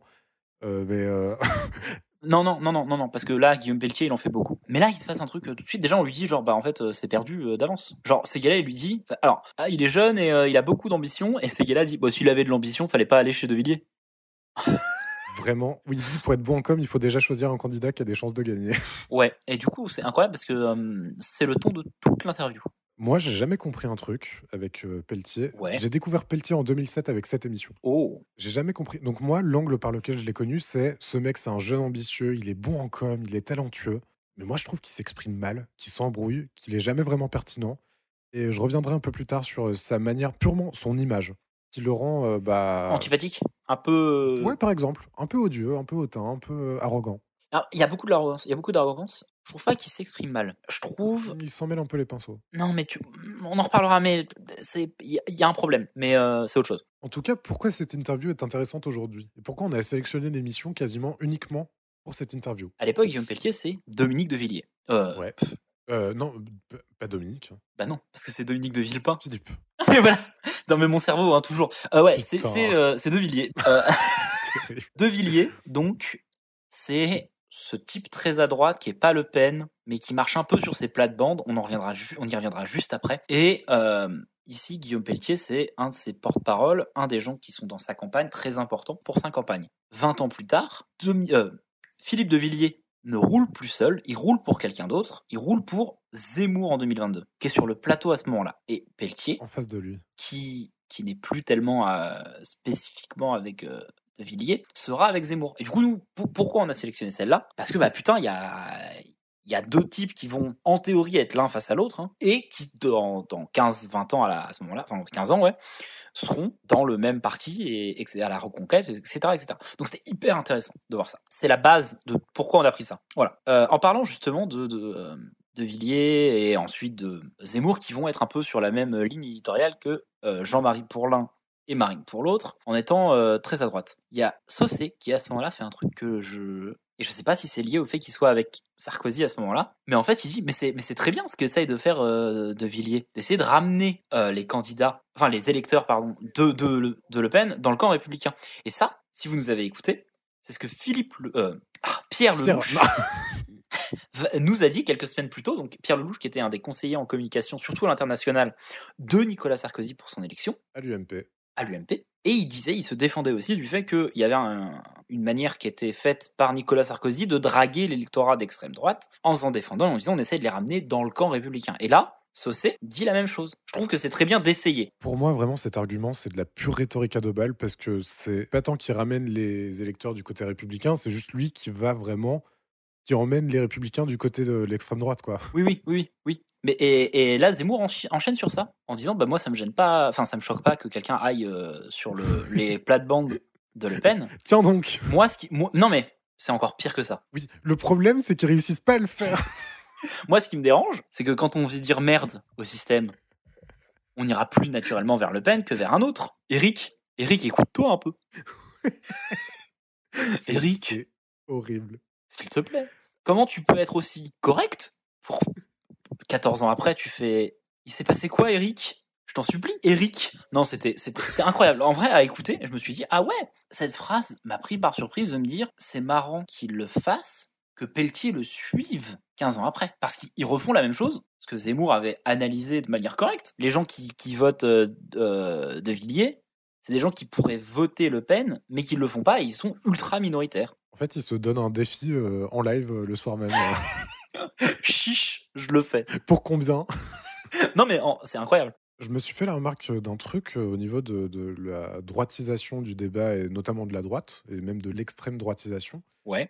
Euh, je me suis fait la remarque qu'on ne parlait pas encore à l'époque de dédiabolisation d'extrême droite. Non, parce que c'est encore Jean-Marie. C'est ça. Dans mes souvenirs, ça arrive un peu plus tard, euh, début des années 2010, avec Marine Le Pen. Mais pour moi, on a affaire aux prémices de ça. En tout cas, il y a des débats qui commencent à se poser sur ça, sur le fait que la droite va sur les plates-bandes de l'extrême droite, qu'il y a une sorte de porosité entre les deux mondes. Oui, je suis d'accord. Je suis d'accord et euh, Seguela à un moment dit avant justement que, que Zemmour parle du fait que ça, ça passera pas euh, justement parce que Le Pen est Le Pen et que les gens c'est déjà un nom en fait et que les gens iront naturellement vers Le Pen. Il dit euh, vous reprenez certaines des propositions de Jean-Marie Le Pen et moi ça me dérange pas. Il y a certaines propositions qui méritent et en vrai ça en 95 bah non le mec c'est le démon en fait donc tu enfin Ouais. tu vois genre pour pour le paysage politique français c'est pas c'est pas un vote c'est une trahison. Euh, là, du coup, Ruquier euh, fait la liste Oh là là assassine mais honnête des thèmes de De Villiers. et le- le public Le public est très chaud. le public gueule, mais genre vraiment, les- c'est des huées, donc c'est- voilà, mais c'est vraiment, là, le public prend une vraie part de l'émission. Il y a quand même les mauvaises idées de Le Pen dans, dans votre programme. Je sais pas, rétablir la double peine abolie par Nicolas Sarkozy, la fin de l'acquisition automatique de la nationalité, et alors poursuivre et dissoudre des associations dont l'objet est d'aider les clandestins à échapper aux expulsions, mettre fin aux droits exorbitants des sans-papiers, euh, réserver les allocations familiales aux familles de nationalité euh, française, Bah, C'est pas sauvable. Stop, stop, c'est pas sauvable. ça peut pas interdire faire le plus de financement points. public des mosquées. Créer des maisons de correction pour suppléer les familles dépassées. Euh, euh, je sais pas, j'ai vraiment l'impression que c'est le programme de Le Pen. Je- je- je n'en- Laurent Et- et un référendum pour établir la peine de mort, ce C'est- qui voudra c'est- dire sortir de l'Europe, c'est puisque un programme l'Europe s'y oppose. d'ordre, d'autorité et républicain. Moi, justement, là, ça me permet de dire à quel point il est nul. Ah, c'est ce moment-là. Son angle, c'est de faire un truc, hein, de créer un dispositif hyper artificiel pour dire. En fait, il fait une passerelle entre ce qui paraît hyper tradit et conservateur et dire qu'en fait, son programme est moderne. C'est la modernité. Je vois ce que tu veux dire. Sauf qu'il le dit juste, il n'argumente pas. Et ça, pour moi, c'est la modernité. Il le dit juste comme un leitmotiv, c'est vraiment. Nous, en fait, quand ces thèmes-là, c'est moderne, c'est très moderne de dire ça. Aucune argumentation. C'est c'est de la merde. Ouais, ouais. Non, je suis d'accord. Je suis d'accord qu'il le fait plusieurs fois. Et en plus, donc déjà, non, bien sûr, c'est pas moderne parce que toutes les propositions, c'est c'est des trucs qui proposent de revenir sur des droits acquis La peine de mort. ou de bloquer ceux qui pourraient être en passe de- d'être acquis. Ouais, ouais. Il prend l'exemple pour se défendre de la démocratie grecque. dit qu'il y avait une distinction entre les citoyens et les étrangers. Et comme je suis démocrate et républicain, je suis pour qu'on repense selon ces termes. Donc pile pas moderne du coup. Et ça, c'est la modernité, les Grecs. Ouais, ouais. Ça, c'est c'est pas, euh, c'est pas un bon euh, communicant. Et le Puy du Fou de De Villiers, c'est une ode au futur de la France. Bien sûr. Et même si tu fais de l'histoire, puis là, c'est vraiment le, le roman national fois 1000, euh, vision la plus tradie du monde, il n'y a rien qui va, quoi. Euh, Nos ancêtres les Gaulois, ça c'est la modernité. terrible, terrible. Il est nul. Il y a Ruquier qui prend position. Sur la peine de mort. Ouais, on va l'écouter. Il parle. ah, et on l'écoute. Laurent Ruquier, vous direz ça, vous direz ça aux parents euh, d'une petite fille qui a été violée par un multirécidiviste et assassinée. Vous direz ça, vous direz ça. Vous savez, et la majorité des Français pensent comme Monsieur moi. Pelletier, j'ai eu une réponse très simple là-dessus. Si j'avais des enfants et qu'on agressait mes enfants et qu'on voulait les tuer, je voudrais, je voudrais effectivement tuer la personne qui l'a fait. Mais je pense que j'aurais tort, mais je le ferais. Mais je pense que ce n'est pas à moi de décider en revanche pour les autres. C'est tout. La- la- on- on n'est pas. Sauf- on n'est pas. Sauf que. Et bah, il est pas dans un entre-deux là. Qu'on se mette d'accord sur ce qu'on vient d'entendre. Mais qu'est-ce qu'il est bon quand il prend parti Bah là, il gueule. Il gueule, il y va et. pff, bah oui, en fait. Et là, moi, je me suis dit, bah ouais, putain, en fait. Ruquier, quand, euh, quand il est euh, plus naturel, il est trop cool. Quand il fait des vannes, quand il fait des vannes à RTL et tout. C'est, alors c'est euh, humour de, de, de papa euh, à l'ancienne. euh, mec, il, est, il, a, il a grandi à Bouvard, quoi. Et, euh, et euh, Jean-Yann, Jean-Yann, pour lui, c'est au-dessus, tu vois. Euh, mais en vrai, putain, c'est marrant. Quand il est nature, ce gars est très, est trop cool. Et là, il est, là, il est nature en fait. Là, il, il coupe Pelletier et il le défonce et, et même pas, même pas contre Pelletier, juste contre la peine de mort. Oui, bien sûr. Et c'est trop, trop bien. Et là, ces gars-là enchaînent. Ouais. Et j'ai j'ai noté. Ah, dis-moi tout. Vous voulez faire revenir la France 50 ans en arrière. Vous voulez faire de nous des barbares. Vous voulez qu'on soit des sauvages. Vous voulez faire de nous des Américains. Oui Oh Jacques la, la chute est incroyable. Et là, mais le public, il explose. Ça applaudit à balles. Et, c- et ça eut encore plus Pelletier à ce moment-là, parce que là, il vient d'en prendre deux d'affilée. Ouais. Donc Ruquier, qui est quand même le présentateur, donc les gens l'apprécient. Et Seguela, qui finit sur vous faites la- c'est- On n'est pas des sauvages, on n'est pas. c'est- Oh, c'est pas les États-Unis. Euh, alors là, sur la peine de mort, il y a, donc l'argument de Pelletier, en gros, c'est de dire que Chirac, il a inscrit l'abolition dans la Constitution, il aurait privé les Français d'un débat sur le sujet. Ouais. Donc, il veut faire euh, un référendum pour que les Français puissent s'exprimer sur le sujet. Et là, il y a une bataille de chiffres à base de aujourd'hui, les Français sont majoritairement contre la peine de mort, plutôt du côté de Ruquier, Pollack, etc. Oui. Et Pelletier qui sort d'autres chiffres, euh, de on ne sait pas où, pour dire que non, il y a une majorité qui sont pour la peine de mort. Justement, on va y revenir sur les chiffres. Ouais. Puisque j'ai un petit jeu, peine de mort, à te proposer. Euh, Polak. Les... les chiffres de Pelletier, en fait, il dit que dans toutes les études d'opinion, à l'heure où il parle, il y a 60% des Français qui sont pour la peine de mort. Ok. Yvan, en 2006, combien de Français étaient véritablement pour la peine de mort 20%. Je pense que c'est plus proche de 15. Alors c'est terrible, c'est 42%. Merde. Ça perd, ça perd au référendum. Mais ok. En revanche, Ah. en 2006, combien de sympathisants UMP étaient favorables au retour de la peine de mort 60%. 66. Donc, je pense qu'il a tronqué les chiffres en mode euh, les sympathisants de UMP, de toute façon, c'est à eux que je parle. Oui, il allait chercher. Et euh, je vais dire qu'il y a une majorité de Français qui sont pour la peine de mort. Il allait chercher. Ok. Ok. Et euh, 65% des sympathisants de gauche sont opposés. Mais en même temps, il va pas chercher les sympathisants de, de gauche. hein. Ouais. Et aujourd'hui, sachant que les derniers sondages datent de 2020, Ah putain de merde. Ah, j'aime pas du tout. 35% alors il y a deux sondages. Selon OpinionWay, 46%. Oh, Ok. Selon Ipsos, Mhm. 55%. Ah ouais Ah, je suis intéressant ça par contre. Et en fait, ça a commencé à remonter en 2015 Ah, ouais. avec les attentats. Bah oui, bien sûr. Bien sûr. C'est c'est délirant. En vrai, c'est quand même. euh, Bah ça fait, ça fait. Non, mais je comprends que ça ait fait euh, euh, changer un peu la balance. Et ils ont, je crois qu'ils ont jamais été aussi haut qu'aujourd'hui euh, depuis, euh, depuis qu'il y a des sondages sur le sujet, Ah oui. donc depuis les années 2000. ok. Oui, parce qu'il y en a peut-être euh, avant et beaucoup plus de gens étaient pour. Ouais, bien J'imagine. sûr. Ouais. Ok. Ok. Voilà pour le petit jeu. Bon, euh, pas aimé. Ah bon Ouah, pff, je sais pas. Bizarre l'ambiance. Là, euh, vraiment. Euh, Euh, il se fait huer par tout le public, hein, c'est un régal. ouais. Et là, il a, il a une petite phrase encore. En fait, ben, c'est ça qui m'énerve. Il adopte vraiment son petit ton arrogant là. Mhm. Le public le hue. Il dit Ah, euh, je suis seul contre tous, c'est mon honneur et ma fierté depuis que je fais de la politique. Mais ferme ta putain de gueule, quoi. Mais je- Et selon lui, hein, De Villiers, ce sera la gr- malgré les huées, De Villiers sera la grande surprise de 2007. Non, Non, Guillaume, parce qu'il est absolument exceptionnel, il réussit tout ce qu'il entreprit. c'est vrai. Encore une fois, il fait une très belle fête, au mieux. au, mi- au mieux. Abdelmalik le regarde un peu dépu- dépité à ce moment-là. Pendant, pendant quelques secondes, il y a des plans sur Abdelmalik qui le regarde. euh, pff. Plus l'interview avance, plus Calfon insère des plans d'Abdelmalik qui a l'air de plus en plus euh, outré à chaque fois. et plus l'interview commence à se rapprocher d'un sujet qui est, qui est souvent d'actualité, euh, Comme l'islam, le communautarisme, le voile. le port du voile. Et là, il y, a un- il y a une nouvelle prise de parole, ou, ou plutôt un, un nouveau 16 mesures d'Abdel Malik. Je te propose d'écouter tout de suite. Il y a, ouais, il y a un truc, il y a un truc, ouais. Moi, je viens d'un quartier, d'un quartier difficile. La communauté musulmane, les musulmans, je connaissais beaucoup plus complexe que ce que vous dites.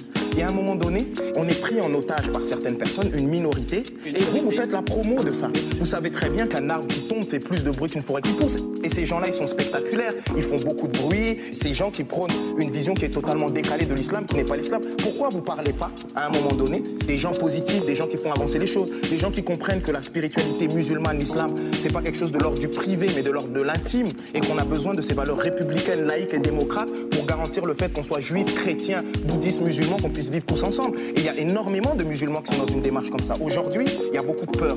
Tout le monde surfe sur la peur, la peur, mais à un moment donné, il faut qu'on sorte des peurs. Il y a un défi essentiel qu'on doit tous relever aujourd'hui, qui est important, c'est relever le défi du vivre ensemble, le défi du 21e siècle. La France d'aujourd'hui n'est pas la même que la France d'hier. Aujourd'hui, la diversité, c'est pas une tare, c'est un cadeau. C'est-à-dire qu'à un moment donné, on doit trouver ce qui nous rassemble. Pourquoi toujours chercher ce qui nous sépare Et, et c'est ça le problème. C'est ça votre problème. C'est- c'est- c'est ça votre problème. Euh, donc voilà, vous avez pu entendre cette phrase très vraie de l'arbre qui tombe. hein. Bien sûr. Et là, on voit tout le long de ce truc, sans la musique. Donc c'est vraiment juste quelqu'un qui lui parle. Pelletier, il regarde vraiment dans la direction d'Abdelmalik, mais il le regarde pas, il s'en fout quoi. On sent qu'il est en, en mode, Fi- vas-y, finis de parler, fils de pute, j'ai les chiffres. Ouais, et justement, alors que tout le monde le, le, le suce sur ses capacités de, de com, encore une fois, moi je le trouve hyper mauvais, notamment sur sa gestion de la critique. Je trouve, et là c'est vraiment de l'image pure, hein, c'est, euh, de toute façon on parle que de, que de forme et pas de fond depuis le début de cette- de cette émission, c'est le principe visiblement. Je, je crois que j'ai trouvé le problème. Quand il est attaqué, il sourit pas du tout, il soupire, il n'accueille pas du tout la critique, mais ensuite quand il répond, il le fait de manière super suffisante, et à la fin de sa défense, il sourit. Ouais, ouais. J'ai remarqué ça et c'est insupportable. Bah, parce qu'il a fait plein de débats au collège. hein. Euh, là, il a pas trop le temps parce que la fin de, de ce qu'on vient d'écouter, Ruquier attaque avec bah, J'ai peur qu'il ait raison. Euh, le public, vraiment, il y a les Stones qui viennent de rentrer, je sais pas, mais tous derrière Abdelmalik. Il y a vraiment. Il y a vraiment pas grand monde, je pense, dans le public euh, à ce moment-là qui est pas debout sur son fauteuil en fait. Genre vraiment les gens applaudissent à balle. J'ai noté Pelletier n'aime pas les vannes, mais à ce moment-là en fait il peut même pas répondre quoi. Genre c'est on s'en bat les couilles. Oui, bien sûr, bien sûr. Ça se calme, il y a un cut et ça se calme. Oui, effectivement. Parce que je pense que le public, là, c'est vraiment lâché en mode, mais cassez, enfin, virez-le, le type, quoi. Ils nous ont enchaîné la peine de mort, le, le port du voile et les retraites. Ils ont parlé un peu des retraites. euh, Ouais, ouais, on va travailler plus longtemps. Ah bon, bah, ouais, c'est ça. tu t'es pas fait que des amis, là, mon Guigui. Le chauffeur de salle, là, il essaie de, de refroidir la salle, là. Ouais, c'est ça. Mais Zemmour prend la parole pour dire euh, Moi, je le trouve très courageux, ce garçon, de, de prendre les critiques comme ça, c'est pas facile. Quand tout le monde est contre vous, Ouais, vraiment, il salue son courage et, et le fait qu'il débatte au moins en terrain hostile euh, avec le public qu'il y a eu. ouais, juste, si je puis me permettre, Ouais. c'en est où euh, ne pas inviter les extrêmes, euh, monsieur Ruguet C'est, Parce que là. en vrai, c'est à partir de ce moment que ça commence. hein. Et en vrai, c'est peut-être à partir de cette émission que ça commence. Ah ouais, c'est la première C'est encore un peu flou parce que De Villiers, c'est, c'est pas directement l'extrême droite. Ouais, mais bon. Là, on parle de rétablir la peine de mort. Mais après, tout ce débat est tronqué à ce moment-là à cause de Sarkozy, Oui. qui est très sur la sécurité et du coup des débats euh, euh, pas extrêmes, mais où le communautarisme et euh, où tout ça est évoqué. Donc c'est un peu fou. Je, je- je vois ce que tu veux dire. En fait, c'est ça. C'est juste, c'est pas venu du jour au lendemain. Genre, on n'invite pas les- l'extrême droite et d'un coup, on invite l'extrême droite. C'est, on invite le camp républicain, sauf que le camp républicain, Ouais. il, dev- il est en train de devenir flou avec l'extrême droite. Donc, on invite des personnalités un peu touchy. Ramela de Villiers. On invite euh, des, des- des chroniqueurs qui ont des positions un peu euh, vénères. Mm. On véhicule des messages quand même de plus en plus d'extrême droite. Voilà. Et après, on ira inviter des Le Pen, des machins. euh, Je pense que ça s'est fait vraiment en deux temps. Ouais, ouais, bien sûr. Euh, oui, donc oui, oui, je vois, je vois. Mais alors, moi j'ai une question. Là, il sort du plateau, Guillaume. Ouais. Il y a ses, euh, ses spin doctors et, euh, et ses... tu crois que c'est quoi la discussion Oh, Guillaume, t'as été brillant. Ouais, je pense. Ok. Je pense qu'ils sont dans un entre-soi où ils se sucent à mort, où euh, le petit Guillaume, euh, c'est celui qui va révolutionner euh, la politique euh, de droite. euh, je pense qu'ils sont à fond là-dedans. Ok, moi je pense pas. Moi je pense qu'il il est, arri- il est sorti, il était en mode c'est pas grave, c'est pas grave, c'est pas grave. Ah! De toute façon, c'est des cons. On, le- on le savait, on le savait, on le savait, t'as pu parler, euh, t'as t'as forcément convaincu des gens. Je pense qu'ils sont en mode euh, bad buzz et still buzz, quoi. Ouais, c'est ça, t'as pu parler, t'as pu, t'as pu, il y a des, il y a forcément des gens que t'as convaincus. Mais je- ils sont, ouais, moi je pense que c'est genre, euh, t'inquiète, c'est c'est pas grave, on s'y attendait. Ouais, ouais, ouais. F- Ça s'est mal passé, mais tu as été, t'as- tu l'as fait. Euh, Alors là, il y a- il y, a un gros changement de plateau. Oui. Guillaume Pelletier, Jacques Seguela, Abdel Malik, Zemmour et Polak se cassent. vous remarquerez qu'on n'a pas parlé de Thierry Saucé parce qu'il est, il reste. Oh là, c'est incroyable. Il n'était pas là au début quand il y avait Seguela, mais il part après Seguela. Lui, il kiffe juste sa vie. en revanche, entre sur le plateau Didier Gustin, Mylène Jean Panoy et Mustapha El Atrassi. Donc, qui revient.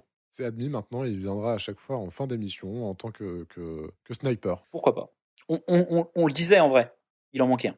Ouais, c'est ça. Ouais. Euh, et donc, nous recevons à présent Biouna sur le plateau. Biouna, c'est compliqué parce que je ne la connaissais pas. Ah, d'accord. Du tout. J- Jamais entendu parler. Et en fait, c'est déjà arrivé pour d'autres euh, d'autres personnes, Mhm. tu vois, qui, qui sont invitées et qu'on ne connaissait pas spécialement. Mais alors là, ça dure 17 minutes. Du coup, si tu connais pas, c'est vraiment long parce qu'on t'introduit pas qui est Biouna vraiment. Eh bien, figure-toi que j'ai découvert Biouna dans les mêmes conditions que toi, Ouais. mais il y a 15 ans, Ah. devant cette émission, devant la même. Ah bah oui, bien sûr. Euh, alors, qui est Biouna Tu peux nous faire un, un rapide retour sur, euh, sur la carrière de cette femme Biouna, c'est une euh, actrice, comédienne, chanteuse. En fait, elle est dans la tradition du musical euh, des années 60-70. Euh, elle a fait un peu tous les métiers artistiques, quoi. Mhm. Euh, elle, euh, elle est algérienne. Là, en l'occurrence, elle est là pour un album qui est un mélange de, de titres originaux, de reprises de chansons traditionnelles, de reprises de chansons françaises. Il y a des featuring, il y a un peu de tout. Ouais, il y a, il y a beaucoup de choses. J'ai écouté l'album, on en parlera un peu plus tard. L'album s'appelle Blonde dans la Casbah. Ouais, en, en l'honneur de sa maman. Elle met un peu le show, euh, c'est très ambiance musicale, comme tu dis. Elle est vraiment là pour s'installer. Elle joue vraiment son perso de diva. euh, Ouais. Elle dit à Monsieur Ruquier, comme elle l'appelle, en Algérie, on vous adore. euh, Je prends le temps de profiter d'être dans le fauteuil. euh, Je vais faire des envieux en Algérie. La Ruquier en mode Ah bon Il y a vraiment autant que ça, tu vois Genre, il, il, il sait que c'est diffusé, hein, il y a pas de. Il découvre pas du jour au lendemain qu'il est Ouais, diffusé ouais. dans un autre pays, mais il est en mode Ah bon Et elle lui dit, genre, vraiment, oui, oui, vous êtes, euh, vous êtes une star là-bas aussi. un- les, les gens euh, vous adorent à la télé. Donc voilà, bah, il apprend ça à ce moment-là. euh, donc, et puis, on- elle met vraiment une bonne ambiance, en vrai.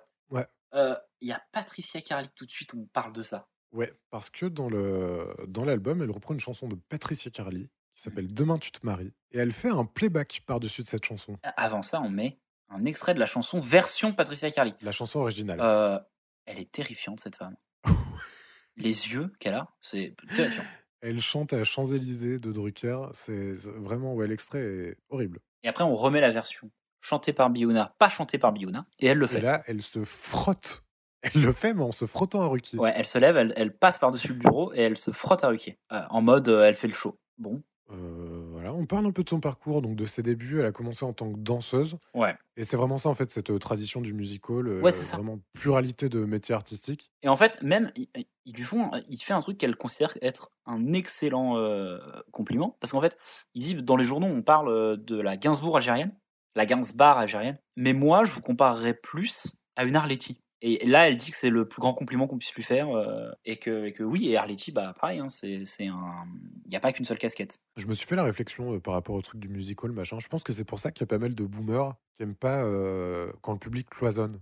Ah, On avait eu un peu ça avec Tapi. Oui. Il me semble qu'il y a Bedos qui parlait de ça aussi, parce que Bedos aussi, il a commencé, il faisait euh, des sketchs, il faisait, il faisait de tout. oui, euh, ah bah, Bedos, il fait mille trucs, oui. C'est vraiment un mélange de café-théâtre, de musical, machin. euh, Et en vrai, nous, on a été un peu des cons, par exemple, puisque c'était euh, pour euh, l'espèce de Starak ou euh, des- des années 60. euh, le petit conservatoire de la chanson. c'est ça, tu as mentionné euh, Daniel Prévost et j'étais sur le cul. Oui, oui, c'est vrai. Parce que moi, je cloisonne sur ce coup-là. À ce moment-là de, de notre échange, je suis en mode Ah bon Oui, parce que nous, on, on le pensée humoriste. On a appris qu'en fait, à un moment, il s'est essayé à la chanson, et puis, euh, et puis ça nous a perturbés. Ouais, ouais. Voilà, donc regardez cette émission et vous verrez que je suis atterré. je crois que j'en pleure. je je m'en rappelle. Bah, J'ai dû couper hein, parce que c'était pénible. Euh, elle a fait aussi des sketchs dans, dans- dans les années 60-70. Et maintenant, elle est aussi, enfin maintenant en 2007, elle est aussi au théâtre, sur scène avec Jane Birkin dans Electre. Ouais. Il n'y a pas d'extrait de la pièce et on n'en parlera pas trop. En vrai, c'est uniquement pour son album. Euh, alors, j'ai écouté l'album. Dis-nous tout. En vrai, c'est pas mal. Euh, Ah ouais c'est c'est très original. Euh, On n'a plus du tout l'habitude Mmh. d'avoir ce genre de de- d'approche musicale. Ouais. Mais en vrai, il y a, il y a vraiment une ambiance. euh, t'es dans... Honnêtement, je pense que c'est c'est tout, tout, est, tout est dans le fait que ce soit pas en live. En vrai, tu tu- tu t'a- tu t'assois à une terrasse, il y a la personne qui est en train de chanter, enfin, tu- sur un, dans une salle, il y a la personne qui est en train de chanter sur scène à côté pendant que tu manges, ou que tu bois ton café ou de l'alcool. Ouais. Tu la regardes, elle fait le show, elle est incroyable. C'est sûr 100% que ça passe trop bien. Ok, ok. Euh, Il y a des ambiances à la Dalida. Je suis sûr que ça doit être trop bien. Là, ça passe moins bien, sincèrement. Ouais. Mais dans un, franchement, dans le genre d'ambiance pour lequel ça a été pensé, ou en tout cas dans ce à quoi ça fait référence, bah ça détonnerait pas du tout, quoi.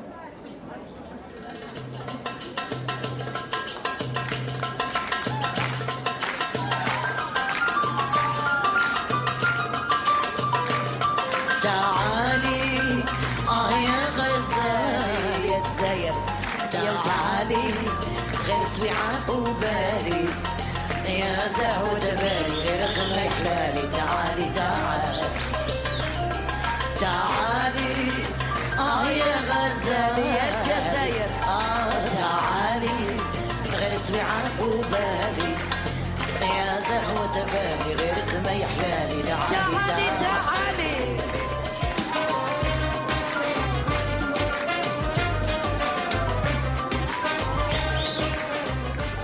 Euh, juste, voilà, on, on va en parler plus tard, mais il y a le duo avec Didier Vampas. Bien sûr. C'est dramatique. Oh, Et d'ailleurs, par rapport à ça, elle dit qu'elle ne l'a jamais rencontré. Oui, ils se sont jamais vus. En fait, ils ont fait ça à distance. Bah, mec,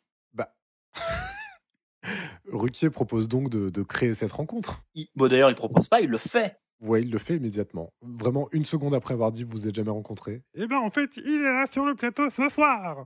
Et il y a Didier Vampas qui arrive. Avec un t-shirt avec écrit communiste, avec le logo de Coca-Cola détourné. Il a un pantacourt. Oui. Un Oh là là. pantacourt cargo kaki. La, la dernière fois que j'ai vu ce genre de fuite, c'était à Chalon dans la rue en 2008. Ouais, bah oui, oui. Alors, Chat dans la rue, euh, Pour ceux qui ont la ref. c'est là qu'a commencé Didier Vampas, 100%. Ah, c'est, il est incroyable. Et il a une ambiance euh, débonnaire. il arrive pour 5 minutes et il le sait, il s'en fout. Les deux dansent sur, euh, sur leur chanson euh, duo. Ouais, et, et, euh, il met une trop bonne ambiance. En vrai, il arrive, il est, il est détente. Ouais, ouais, ouais. Il, a, il est pas là pour en avoir quelque chose à foutre. Tout, tout dans son énergie, puis euh, je m'en branle. Ouais. Il parle de son album. Non, déjà, il parle de son job à la RATP. Parce qu'il faut savoir que Didier Vampas, à- au moment où je vous parle là, c'est 40 ans de carrière et ça fait 5 ans qu'il travaille plus.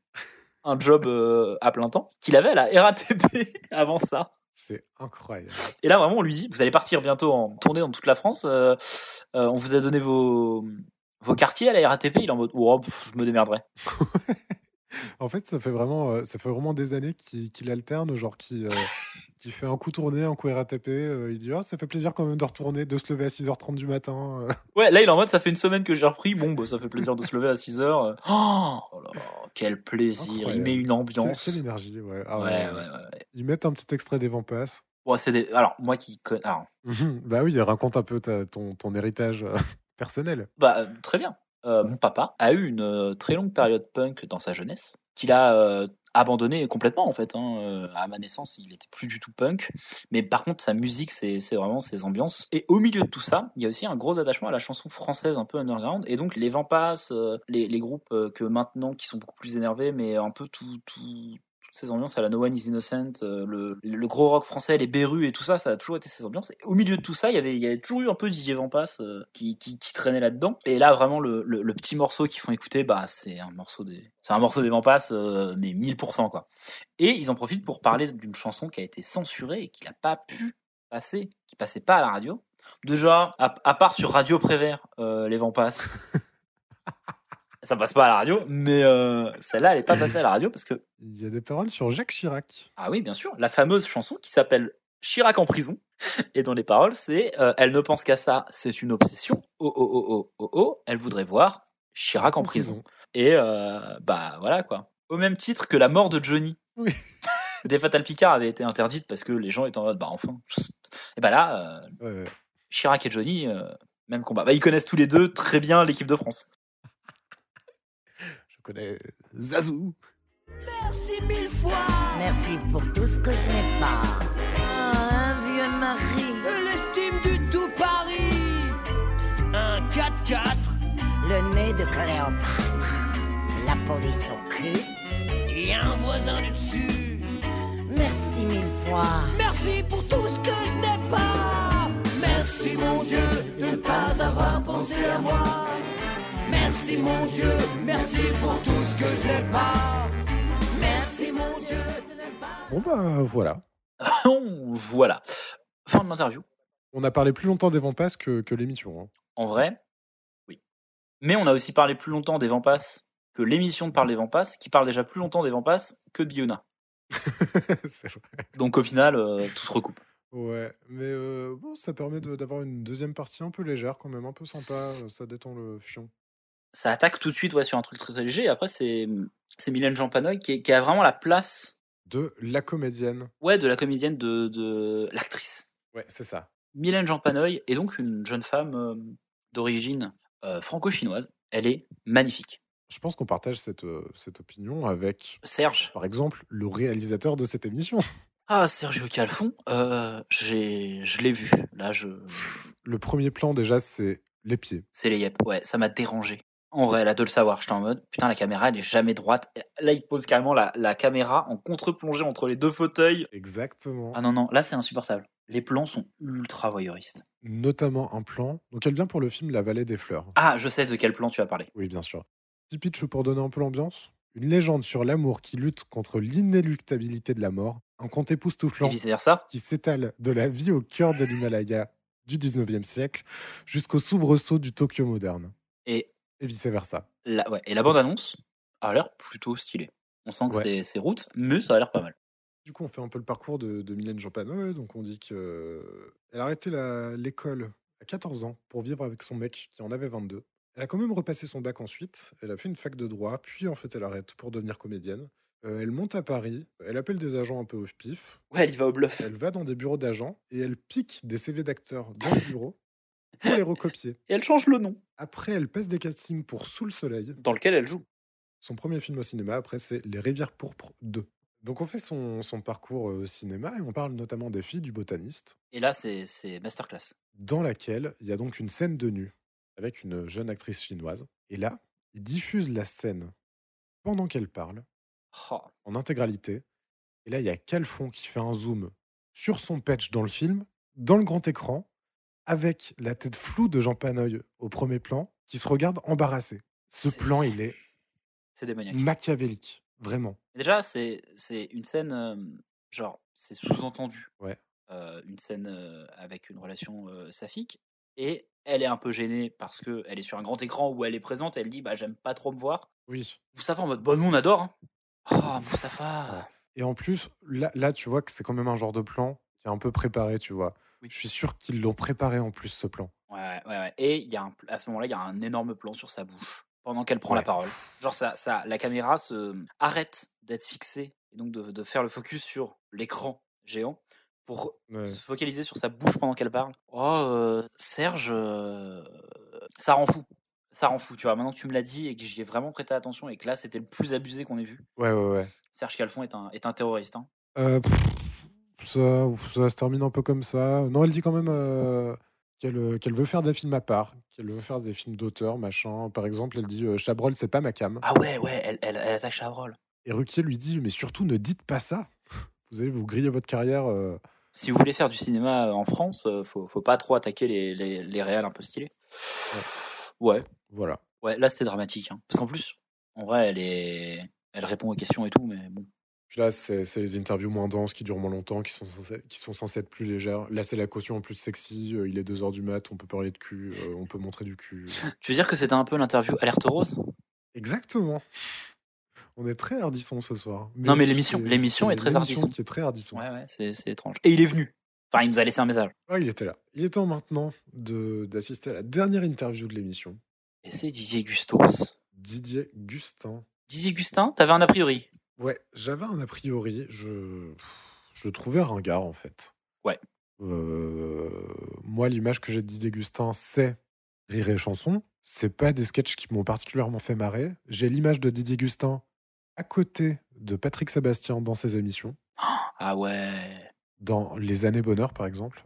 ça aide pas. Ça aide pas à se faire une, une image du type. Ouais. Et j'avais un souvenir de- d'imitation très moyenne. Ouais. Bah, il est. Ah oui, parce que Didier Gustin, maintenant, il est un peu moins connu. Euh, Ouais. Imitateur. hein. Euh, c'est son activité quasiment principale. Et ensuite, Bah, en fait, à la base, il est imitateur. Et c'est à ce moment-là, en 2007, qu'il fait la première fois un spectacle dans lequel il est aussi comédien, où il parle en son propre nom. un spectacle de euh, théâtre. Mise en scène par. Pascal Légitimus. Ah, je sais ce que tu vas faire. Euh, non, rien du tout. Ok. Je croyais qu'il y avait une Michel Bernier qui allait arriver. Maintenant, oui. Ah, ça, c'est parce que légitime. C'est mon copain. Ah non, Michel. Euh, donc, son spectacle, c'est un spectacle sur le mariage. Ouais. Et il s'avère que pour la promo, euh, ce spectacle va, va commencer. Sa première sera le 14 février. Ah, excellent. Habile. Non. Euh, Le pitch, c'est qu'il se rend au mariage d'un ami d'enfance. Il va que pour passer une tête, mais finalement, il n'arrive pas à repartir. Donc, c'est un mélange de comédie et d'imitation. Il se définit comme un imitateur ah, je l'avais pas. des, des frissons. Bah, m- moi là, je, je gerbe. Ma peau gerbe. Euh, mais là, il parle aussi avec sa vraie voix la plupart du temps, mais il va rencontrer des personnages qui l'imitent, notamment Coluche. Ouais. Et là, il l'imite, et mon avis, c'est de la dorms. Incroyable. Là, je suis encore empreint de mes, de mes a priori de Didier Gustin, oh, pff, on s'en branle. Et je n'arrive pas à voir en quoi il le fait bien. En le ré- en l'ayant réécouté Toujours pas. Ok. Parce que moi, je le trouve. Je suis bloqué. Je la trouve pas mal. Je l'ai fait écouter à un avis extérieur sans lui dire de qui était l'imitation. Donc uniquement parce qu'il dit pas euh, Ah, salut c'est Coluche parce que bon les, hu- les humoristes on les connaît. Elle l'avait. Euh, je sais pas ce que t'en penses, mais euh, Pierre, le marié, là, il s'est marié trop jeune. Hein. Ah, c'est pas parce qu'on a soif qu'on doit se jeter sur la première gourde. hein. Donc le prétexte, c'est que dans un mariage, il y a beaucoup de chansons. Ah oui. Donc il fait aussi du chant. Et là, il sort un clavier sampler en plastoc. Oh ouais. C'est super ce petit appareil. Oh, c'est super ce petit appareil, dit, dit Laurent. Et donc là, il fait une imitation de Benabar. Il part en, en parodie de On s'en fout, on n'y va pas, mais avec le thème de On n'est pas couché. J'ai pas envie Je de veux pas y venir. aller à euh, cette télé. Voilà. J'ai pas le moral, je suis fatigué. On se commandera des pizzas. Toi, la barma et moi. Ouais. Et il le fait extrêmement bien. Il le fait très bien. Et là, j'ai forcé de constater que, ok, peut-être pas un si mauvais imitateur que ça. Moi je sais pourquoi. Parce qu'il a le même grain de voix, euh, non, naturellement. pas, pas du tout. Je, en fait, je sais pourquoi avec Didier Gustin sur tout ce qu'il va faire, parce qu'après il fera euh, Villeray. Je sais pourquoi ça marche. C'est parce qu'ils ils tentent pas en fait. Tu sais, les, les humoristes, ils sont tout le temps en mode, bah, euh, en ce moment tout le monde fait Sarkozy. Je sors mon Sarkozy. Tu sais pas trop le faire. Lui, il fait que les trucs qu'il maîtrise. Du coup, je pense que dans le spectacle de base, écrit par Legitimus, il y a juste la voix d'un type. Et que lui, il y a mis son coluche parce qu'il voyait bien que son coluche marchait, marchait sur son personnage. Là, il est venu, il a chanté son Benabar parce qu'il il sait qu'il est capable de le faire. Et il tente jamais un truc qu'il connaît pas. Euh, Contrairement à Delerme, où, où Grégorio était venu et avait imité Vincent Delerme, et où on sent qu'il avait essayé pendant une semaine, quand il avait appris que Delerme était là et qu'on allait le faire venir, d'essayer de choper un Delerme. Et du coup, bah, il l'a pas trop bien chopé et, euh, et il a fait ce qu'il pouvait. Là, Moi, je pense que Didier Gustin, il a pas cette prétention d'essayer. Ok, ça s'entend. Du coup, il a un- peut-être un plus petit répertoire, mais que les trucs qu'il fait bien. Ouais, au moins il est humble, quoi. Voilà. Et du coup, il a pas de Nicolas Sarkozy, par exemple. Alors que juste avant l'élection, normalement, 100% tu fais venir un Nicolas Sarkozy. Ouais, bien sûr. ouais, ouais. Lui, Ouais, non. Je fais même un spectacle entier sur euh, Sarkozy. Par exemple. Ou parfois tu imiterais un peu Johnny. Par exemple, exactement. Ok, Bon, c'est pour savoir. hein. Benabar par Didier Gustin. Je veux pas y aller à cette télé, j'ai pas le moral, je suis fatigué. Ils nous en voudront pas, allez, on y va pas. En plus, faut que je fasse un régime, ma chemise me boudine. J'ai l'air d'une chipolata, je peux pas sortir comme ça.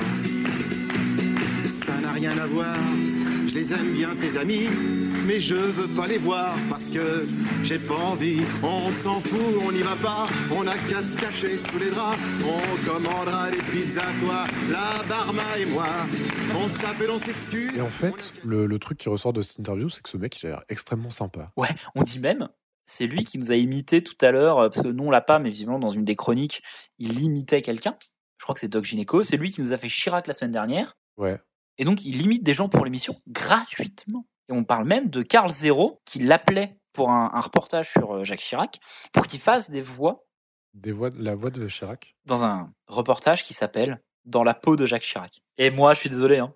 Juge, j'ai l'image de John Malkovich euh, Ah oui. dans la peau de John Malkovich, mais où tu remplaces Malkovich par Chirac. Et donc, il y a la femme à la fin magnifique qui arrête pas de répéter euh, Malkovich, C'est Malkovich, Malkovich. Bernadette. Mais Ah non, moi, j'ai Chirac, hein, c'est vraiment. euh, avec le titre qui sort de la tête de, de Chirac et tout. Incroyable. Euh, et il se rattrape à la fin ouais, sur, euh, sur Jacques Villeray. Pareil, j'ai fait écouter Jacques Villeray. Ouais. La personne a reconnu. Super. Ouais, ouais, je comprends, je comprends. Le Villeray est bien. Le Coluche, malgré Ouais. tout ce que t'en penses, est, est vraiment euh, de bonne facture. Je sais pas pourquoi je bloque sur le Coluche. euh, Ben, euh, peut-être parce que t'as as beaucoup écouté la chanson. sans doute. Bah ouais. Sans doute, ouais. Ça te ouais. nique un peu, je pense. Euh, et le, le Benabar est vraiment de, de très bonne facture. C'est c'est incroyable, ça, par contre. En vrai, euh, Showman, je m'y attendais pas. et- Non. et je- Enfin, vraiment, tu sais, on s- je m'en fous de lui. euh, voilà, quoi. Mais ça le rend sympa, au moins. Et je me suis même euh, dit que c'était dommage de plus avoir nou- de nouvelles de lui, parce que ça a l'air d'être un bon gars, en fait. Ah, mais on va voir si on a plus de nouvelles que lui, parce que c'est la fin de cette émission, tout simplement. C'était trop bien. C'était. On en reparlera après. Moi, je suis content qu'elle soit finie. Euh, Quand je dis c'est trop bien, c'est qu'on est terminé. Ouais, ouais, bien sûr, bien sûr. On est d'accord. Euh, ben oui, parce que euh, là, on a, on a vu plein de gens qu'on n'a plus trop l'habitude de voir depuis euh, quelques temps. On va bien savoir ce qu'ils sont devenus. Bah ouais, Ou qui- comme le dirait Laurent Ruquier. C'est l'heure à présent du qui est devenu quoi Pum, pum, pum, pum, pum, pum, pum. Il est devenu Abdel Malik. Euh, Il a sorti trois albums depuis Gibraltar en 2006. exact. Et il parlait d'un retour lourd, lourd de euh, NAP. Est-ce que ça s'est fait J'en sais rien. ah, Lourd J'ai vraiment fait ça il y a, oh, pff, il y a trois heures maintenant. mais- Bah ouais, bah c'était quand même. Ok, donc il a sorti d'autres albums. Ouais. Il a sorti aussi euh, des bouquins. Oh, Il a mis en scène Les Justes de Camus au théâtre en 2019, il parle de Camus. entre autres, parmi les, les nombreuses références qu'il cite. Ok, intéressant. Karine Viard, Bah, 1500 films. elle a tourné ouais, vraiment dans une chier de films. Déjà depuis 2020, elle a tourné dans cinq films. Pas mal. Alors qu'il y a eu le Covid et tout, incroyable. On est, euh, on est mi-2022, ouais, il y a eu le Covid. Ok, Karine Diard, donc une, une bête de travail. Ouais, exactement. Niveau politique, elle se dit de gauche, mais elle a jamais donné plus de détails que ça. Bah écoute, euh, grand bien lui fasse, après, après tout, t'es pas censé le dire. Donc, euh, Exactement. respect. Euh, José Garcia. Alors, politique, on n'en sait rien, mais pareil, une chier de films, des comédies. Je pense, je pense Euh, qu'il dit pas, ouais. Je pense qu'il est en mode. euh, Mais moi, je suis là pour, euh, pour déconner, euh, c'est pas important. Il a raison. Jacques Seguela. Oh, Jacques Seguela, une, une chier de film aussi, je pense. Exactement. Mais surtout, il y a un truc assez dingue. On sait qu'il était. euh, Donc, il a fait la campagne de Mitterrand, il a fait la campagne de Jospin. Il était prêt à faire la campagne de Royal, Ah Ouais, et après, euh, euh, mais il il l'a même presque soutenu. Ouais. Mais, entre les deux tours de 2007, il annonce finalement qu'il votera Sarkozy. étonnant. Et dans un bouquin, il explique les raisons de son vote euh, au deuxième tour. Les bourdes qui embourbaient Ségolène Royal, ses sautes d'humeur alignées comme des sauts d'obstacles, ses volte-face à faire perdre la face, oh, je le déteste, Ouais, ouais. le désarçonnaient. Ok. Pour qui a-t-il voté en 2017 Ah, Et Pour qui a-t-il appelé à voter en 2017 Avec qui a-t-il soutenu, soutenu publiquement moi, je pense que je sais. Dis-moi tout. Il- Je pense qu'il est dans le camp des gagnants. Hein. Évidemment, Ah, il bien a sûr. soutenu Emmanuel Macron. Ouais, bah, ça m'étonne pas. En 2019 quand même, il est condamné à 4000 euros de dommages et intérêts Ah ouais et 2000 euros de frais de justice pour avoir qualifié Jean-Marie Le Pen de nazi. Ah Jacques Voilà. Jacques Jacques, pardon d'avoir. Pardon, Jacques. D'avoir dit On que retire je- tout ce de, qu'on a de- dit sur hein. de- les petites de phrases. José Garcia baisait ta femme. Parce que. euh, quelle, quelle, euh, quelle prestance. Mais finalement, il est plus efficace quand il est extrêmement concis. Ouais, Jean-Marie Le Pen, nazi, ça suffit. Ça C'est marche la très bien. meilleure de Oui, oui. ses- Non, mais en vrai- de ses petites phrases. la force tranquille. Jean-Marie Le Pen est un nazi. Moi, je, je le suis. J'aurais voté, j'aurais voté n'importe qui. Il aurait mis, il aurait mis Jean-Marie Le Pen est un nazi sur n'importe quel euh, candidat. Je serais en mode, en vrai, c'est pas une raison de voter pour ce candidat, mais euh, pas que des idées à la con. Par contre, quand il dit euh, Ségolène Royal, c'est volte-face à faire perdre la face. Non, mais c- après, après, après, À quand un album avec Abdel Malik Exactement. Euh, Fi- euh, T- Pierre, Thierry, Thierry Saucé. Ouais, Thierry Saucé. Des bouquins. Il s'est présenté au municipal dans le Lavandou en 2014. Une petite ville à Je lui sais pas s'il a gagné, je- j'en sais rien, je m'en fous. Sans doute pas, sinon il l'aurait dit. Ouais. Euh, Guillaume Pelletier. Ah bah, Après avoir soutenu De Villiers, il est parti euh, fin des années 2000, début 2010, à l'UMP. ah, ouh. Ouais, à l'UMP. Il est devenu notamment le fils spirituel de Jeff Copé. Oh Il était très proche de Copé. Et à un moment, il dit Je suis le maire de Tours, en tant que maire de Tours. Comme Tu vois, en tant que maire de Vaud. comme Copé, le bon maire de mots. Incroyable. Depuis 2022, c'est vraiment très récent, il soutient euh, Eric Zemmour. Bah oui, reconquête. Axel Red Euh, elle a arrêté de la chanson et ça, c'est un, un service qu'elle rend à tout le monde. Justement non, puisqu'elle a sorti cinq autres albums. Le dernier, Exil, en 2018 quand même. Ça, ça fait longtemps. Reviens vite, Axel. Pff, non, vraiment pas. Je suis désolé, mais vraiment, c'est non. Biouna, pas d'album depuis. Ouais, b- ouais, ça je sais. Ouais. Chier de film, non, non Euh, alors j'en sais trop rien, mais par contre, on parlait de la mort du disque. Ouais. Son premier disque s'est vendu à 7000 exemplaires. Ouais. Le deuxième, qu'elle vient vendre ici, et donc son dernier, à 600 000 exemplaires. Oh la vache, bien joué. Donc euh, pour l'époque, euh, Bah, DJ Van Passe, ouais, ouais. ça trust. Non, euh, par contre, pla- chier de film aussi. En fait, Buna, c'est complètement euh, propulsé par Ramsey. Exactement, parce qu'elle a fait notamment un One Woman Show euh, mis en scène par Ramsey. Ah, tu vois, ça je savais pas, mais je savais. Et par exemple, elle est dans euh, Est-ce qu'il reste du jambon Ouais, c'est ça. Donc euh, ça, je le sais parce que je, avec le recul, tu sais, j'ai écouté l'album et tout. Et, euh, et je me suis dit, putain, mais dans quoi je l'ai vu Je savais que je l'avais vu dans un truc. Et j'avais vérifié, et effectivement, elle joue dans Est-ce qu'il reste du jambon Et en fait, ouais, c'est ça. Et le grand public euh, l'a connue en France, euh, je pense, avec euh, ce genre de rôle et ce genre de- d'apparition. Plus qu'avec son album, malgré des bons scores. Euh, Mylène Jean Panoy. Elle a fait moins de films que Karine Vierge, José Garcia, etc. Mais euh, Ouais. quand même quelques films d'Antello, avec euh, Sfar, avec Clint Eastwood, avec euh, Xavier Dolan. Avec Dolan Oh, sérieux Ouais. Lourd. Et donc quelques films d'Antello, dont Kung Fu Panda 1 et 2. Quand même. Elle voulait pas bosser avec Chabrol. Ouais. Et enfin, Didier Gustin.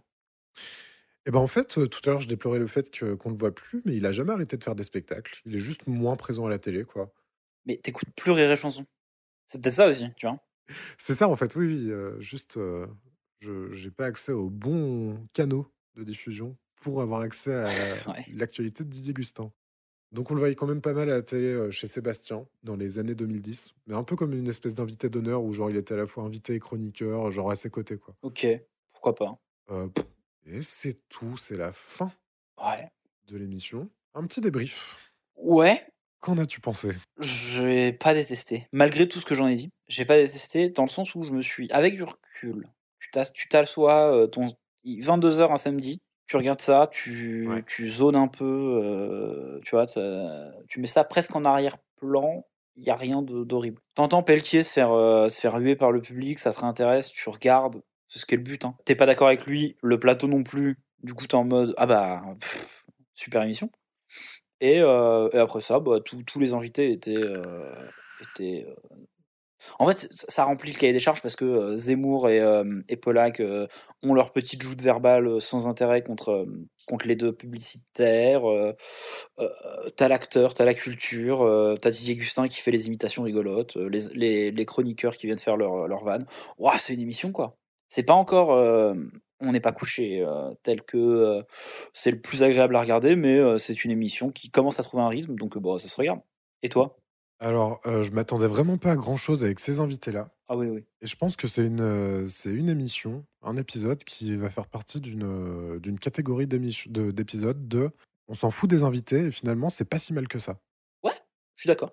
Il y a une sorte d'énergie avec euh, ce mélange d'invités euh, dans leurs interactions les uns avec les autres, dans, euh, dans bah, juste la suite d'interviews qui est pas dégueu à découvrir. Non, ça se fait naturellement. Ouais. C'est c'est presque un, un- Pas encore, parce que l'émission n'est pas là, mais c'est presque un autopilote, je pense, à faire Ouais. et à regarder, en fait. Ouais, exactement. Tu vois Genre, i- ils ont pas l'air d'être euh, trop dans une recherche de faire un truc de ouf et de faire de la grande télévision à ce moment-là. Ouais. Et ton cerveau, tout de suite, se met dans, dans, dans le rythme, en fait. Donc tu regardes et pff, c'est parti. Ouais, je pense que c'est ça, parce que vraiment, c'est- enfin, J'avais, j'avais la trouille parce que moi j'a- j'appréhende beaucoup les deuxièmes parties où t'es Oui. épuisé à cause de la première partie qui est super dense, euh, beaucoup de politique machin, et la deuxième, la culture, mais t'as plus le taux d'attention suffisant, c'est pas toujours intéressant. Et là, en voyant la tronche de la deuxième partie, genre Didier Gustin, Ah ouais. Mylène Jean Paneuil, Biyouna, euh, c'est pas des gens que je déteste ou que j'aime bien, c'est juste que je m'en fous en fait. Bah, déjà, moi, il y, en a- il y en a deux que je connaissais pas. Donc, euh, Mais en fait, même ça, ça allait. Mais c'est passé, c'est passé euh, comme une lettre à la poste.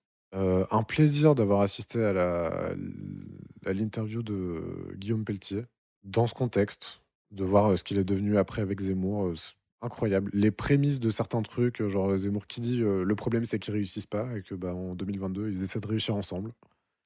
Euh, non, en fait, c'était une bonne émission. Bon, il y a des trucs qui m'ont donné envie de m'arracher les cheveux, mais ça fait partie du jeu. Je sais pas, c'était pas, pas absurde. Si cette émission est représentative de tout ce qu'on a jusqu'au départ de Polak, Ouais. ça va. Honnête. Ouais. Ça, et je pense que c'est, ça- si c'est ce rythme-là, bah, ça explique que l'émission, elle est, elle est survécue aussi bien jusqu'au départ de Polak. Exactement. Parce que ça commencera vraiment à, à démarrer, démarrer avec, euh, avec Nolo. Mais en vrai, si c'était ces émissions-là, euh, ouais, ouais, ouais, bon, pourquoi pas. hein. Bon, il est 4h08 du matin. Ah, mais dis donc, mais c'est qu'on n'est toujours pas couché Tu t'attends, tu, attends, c'était une perche Alors là, c'était. Allez. C'était pas une perche. Tu l'as fait nature. Et moi, je me suis jeté dessus.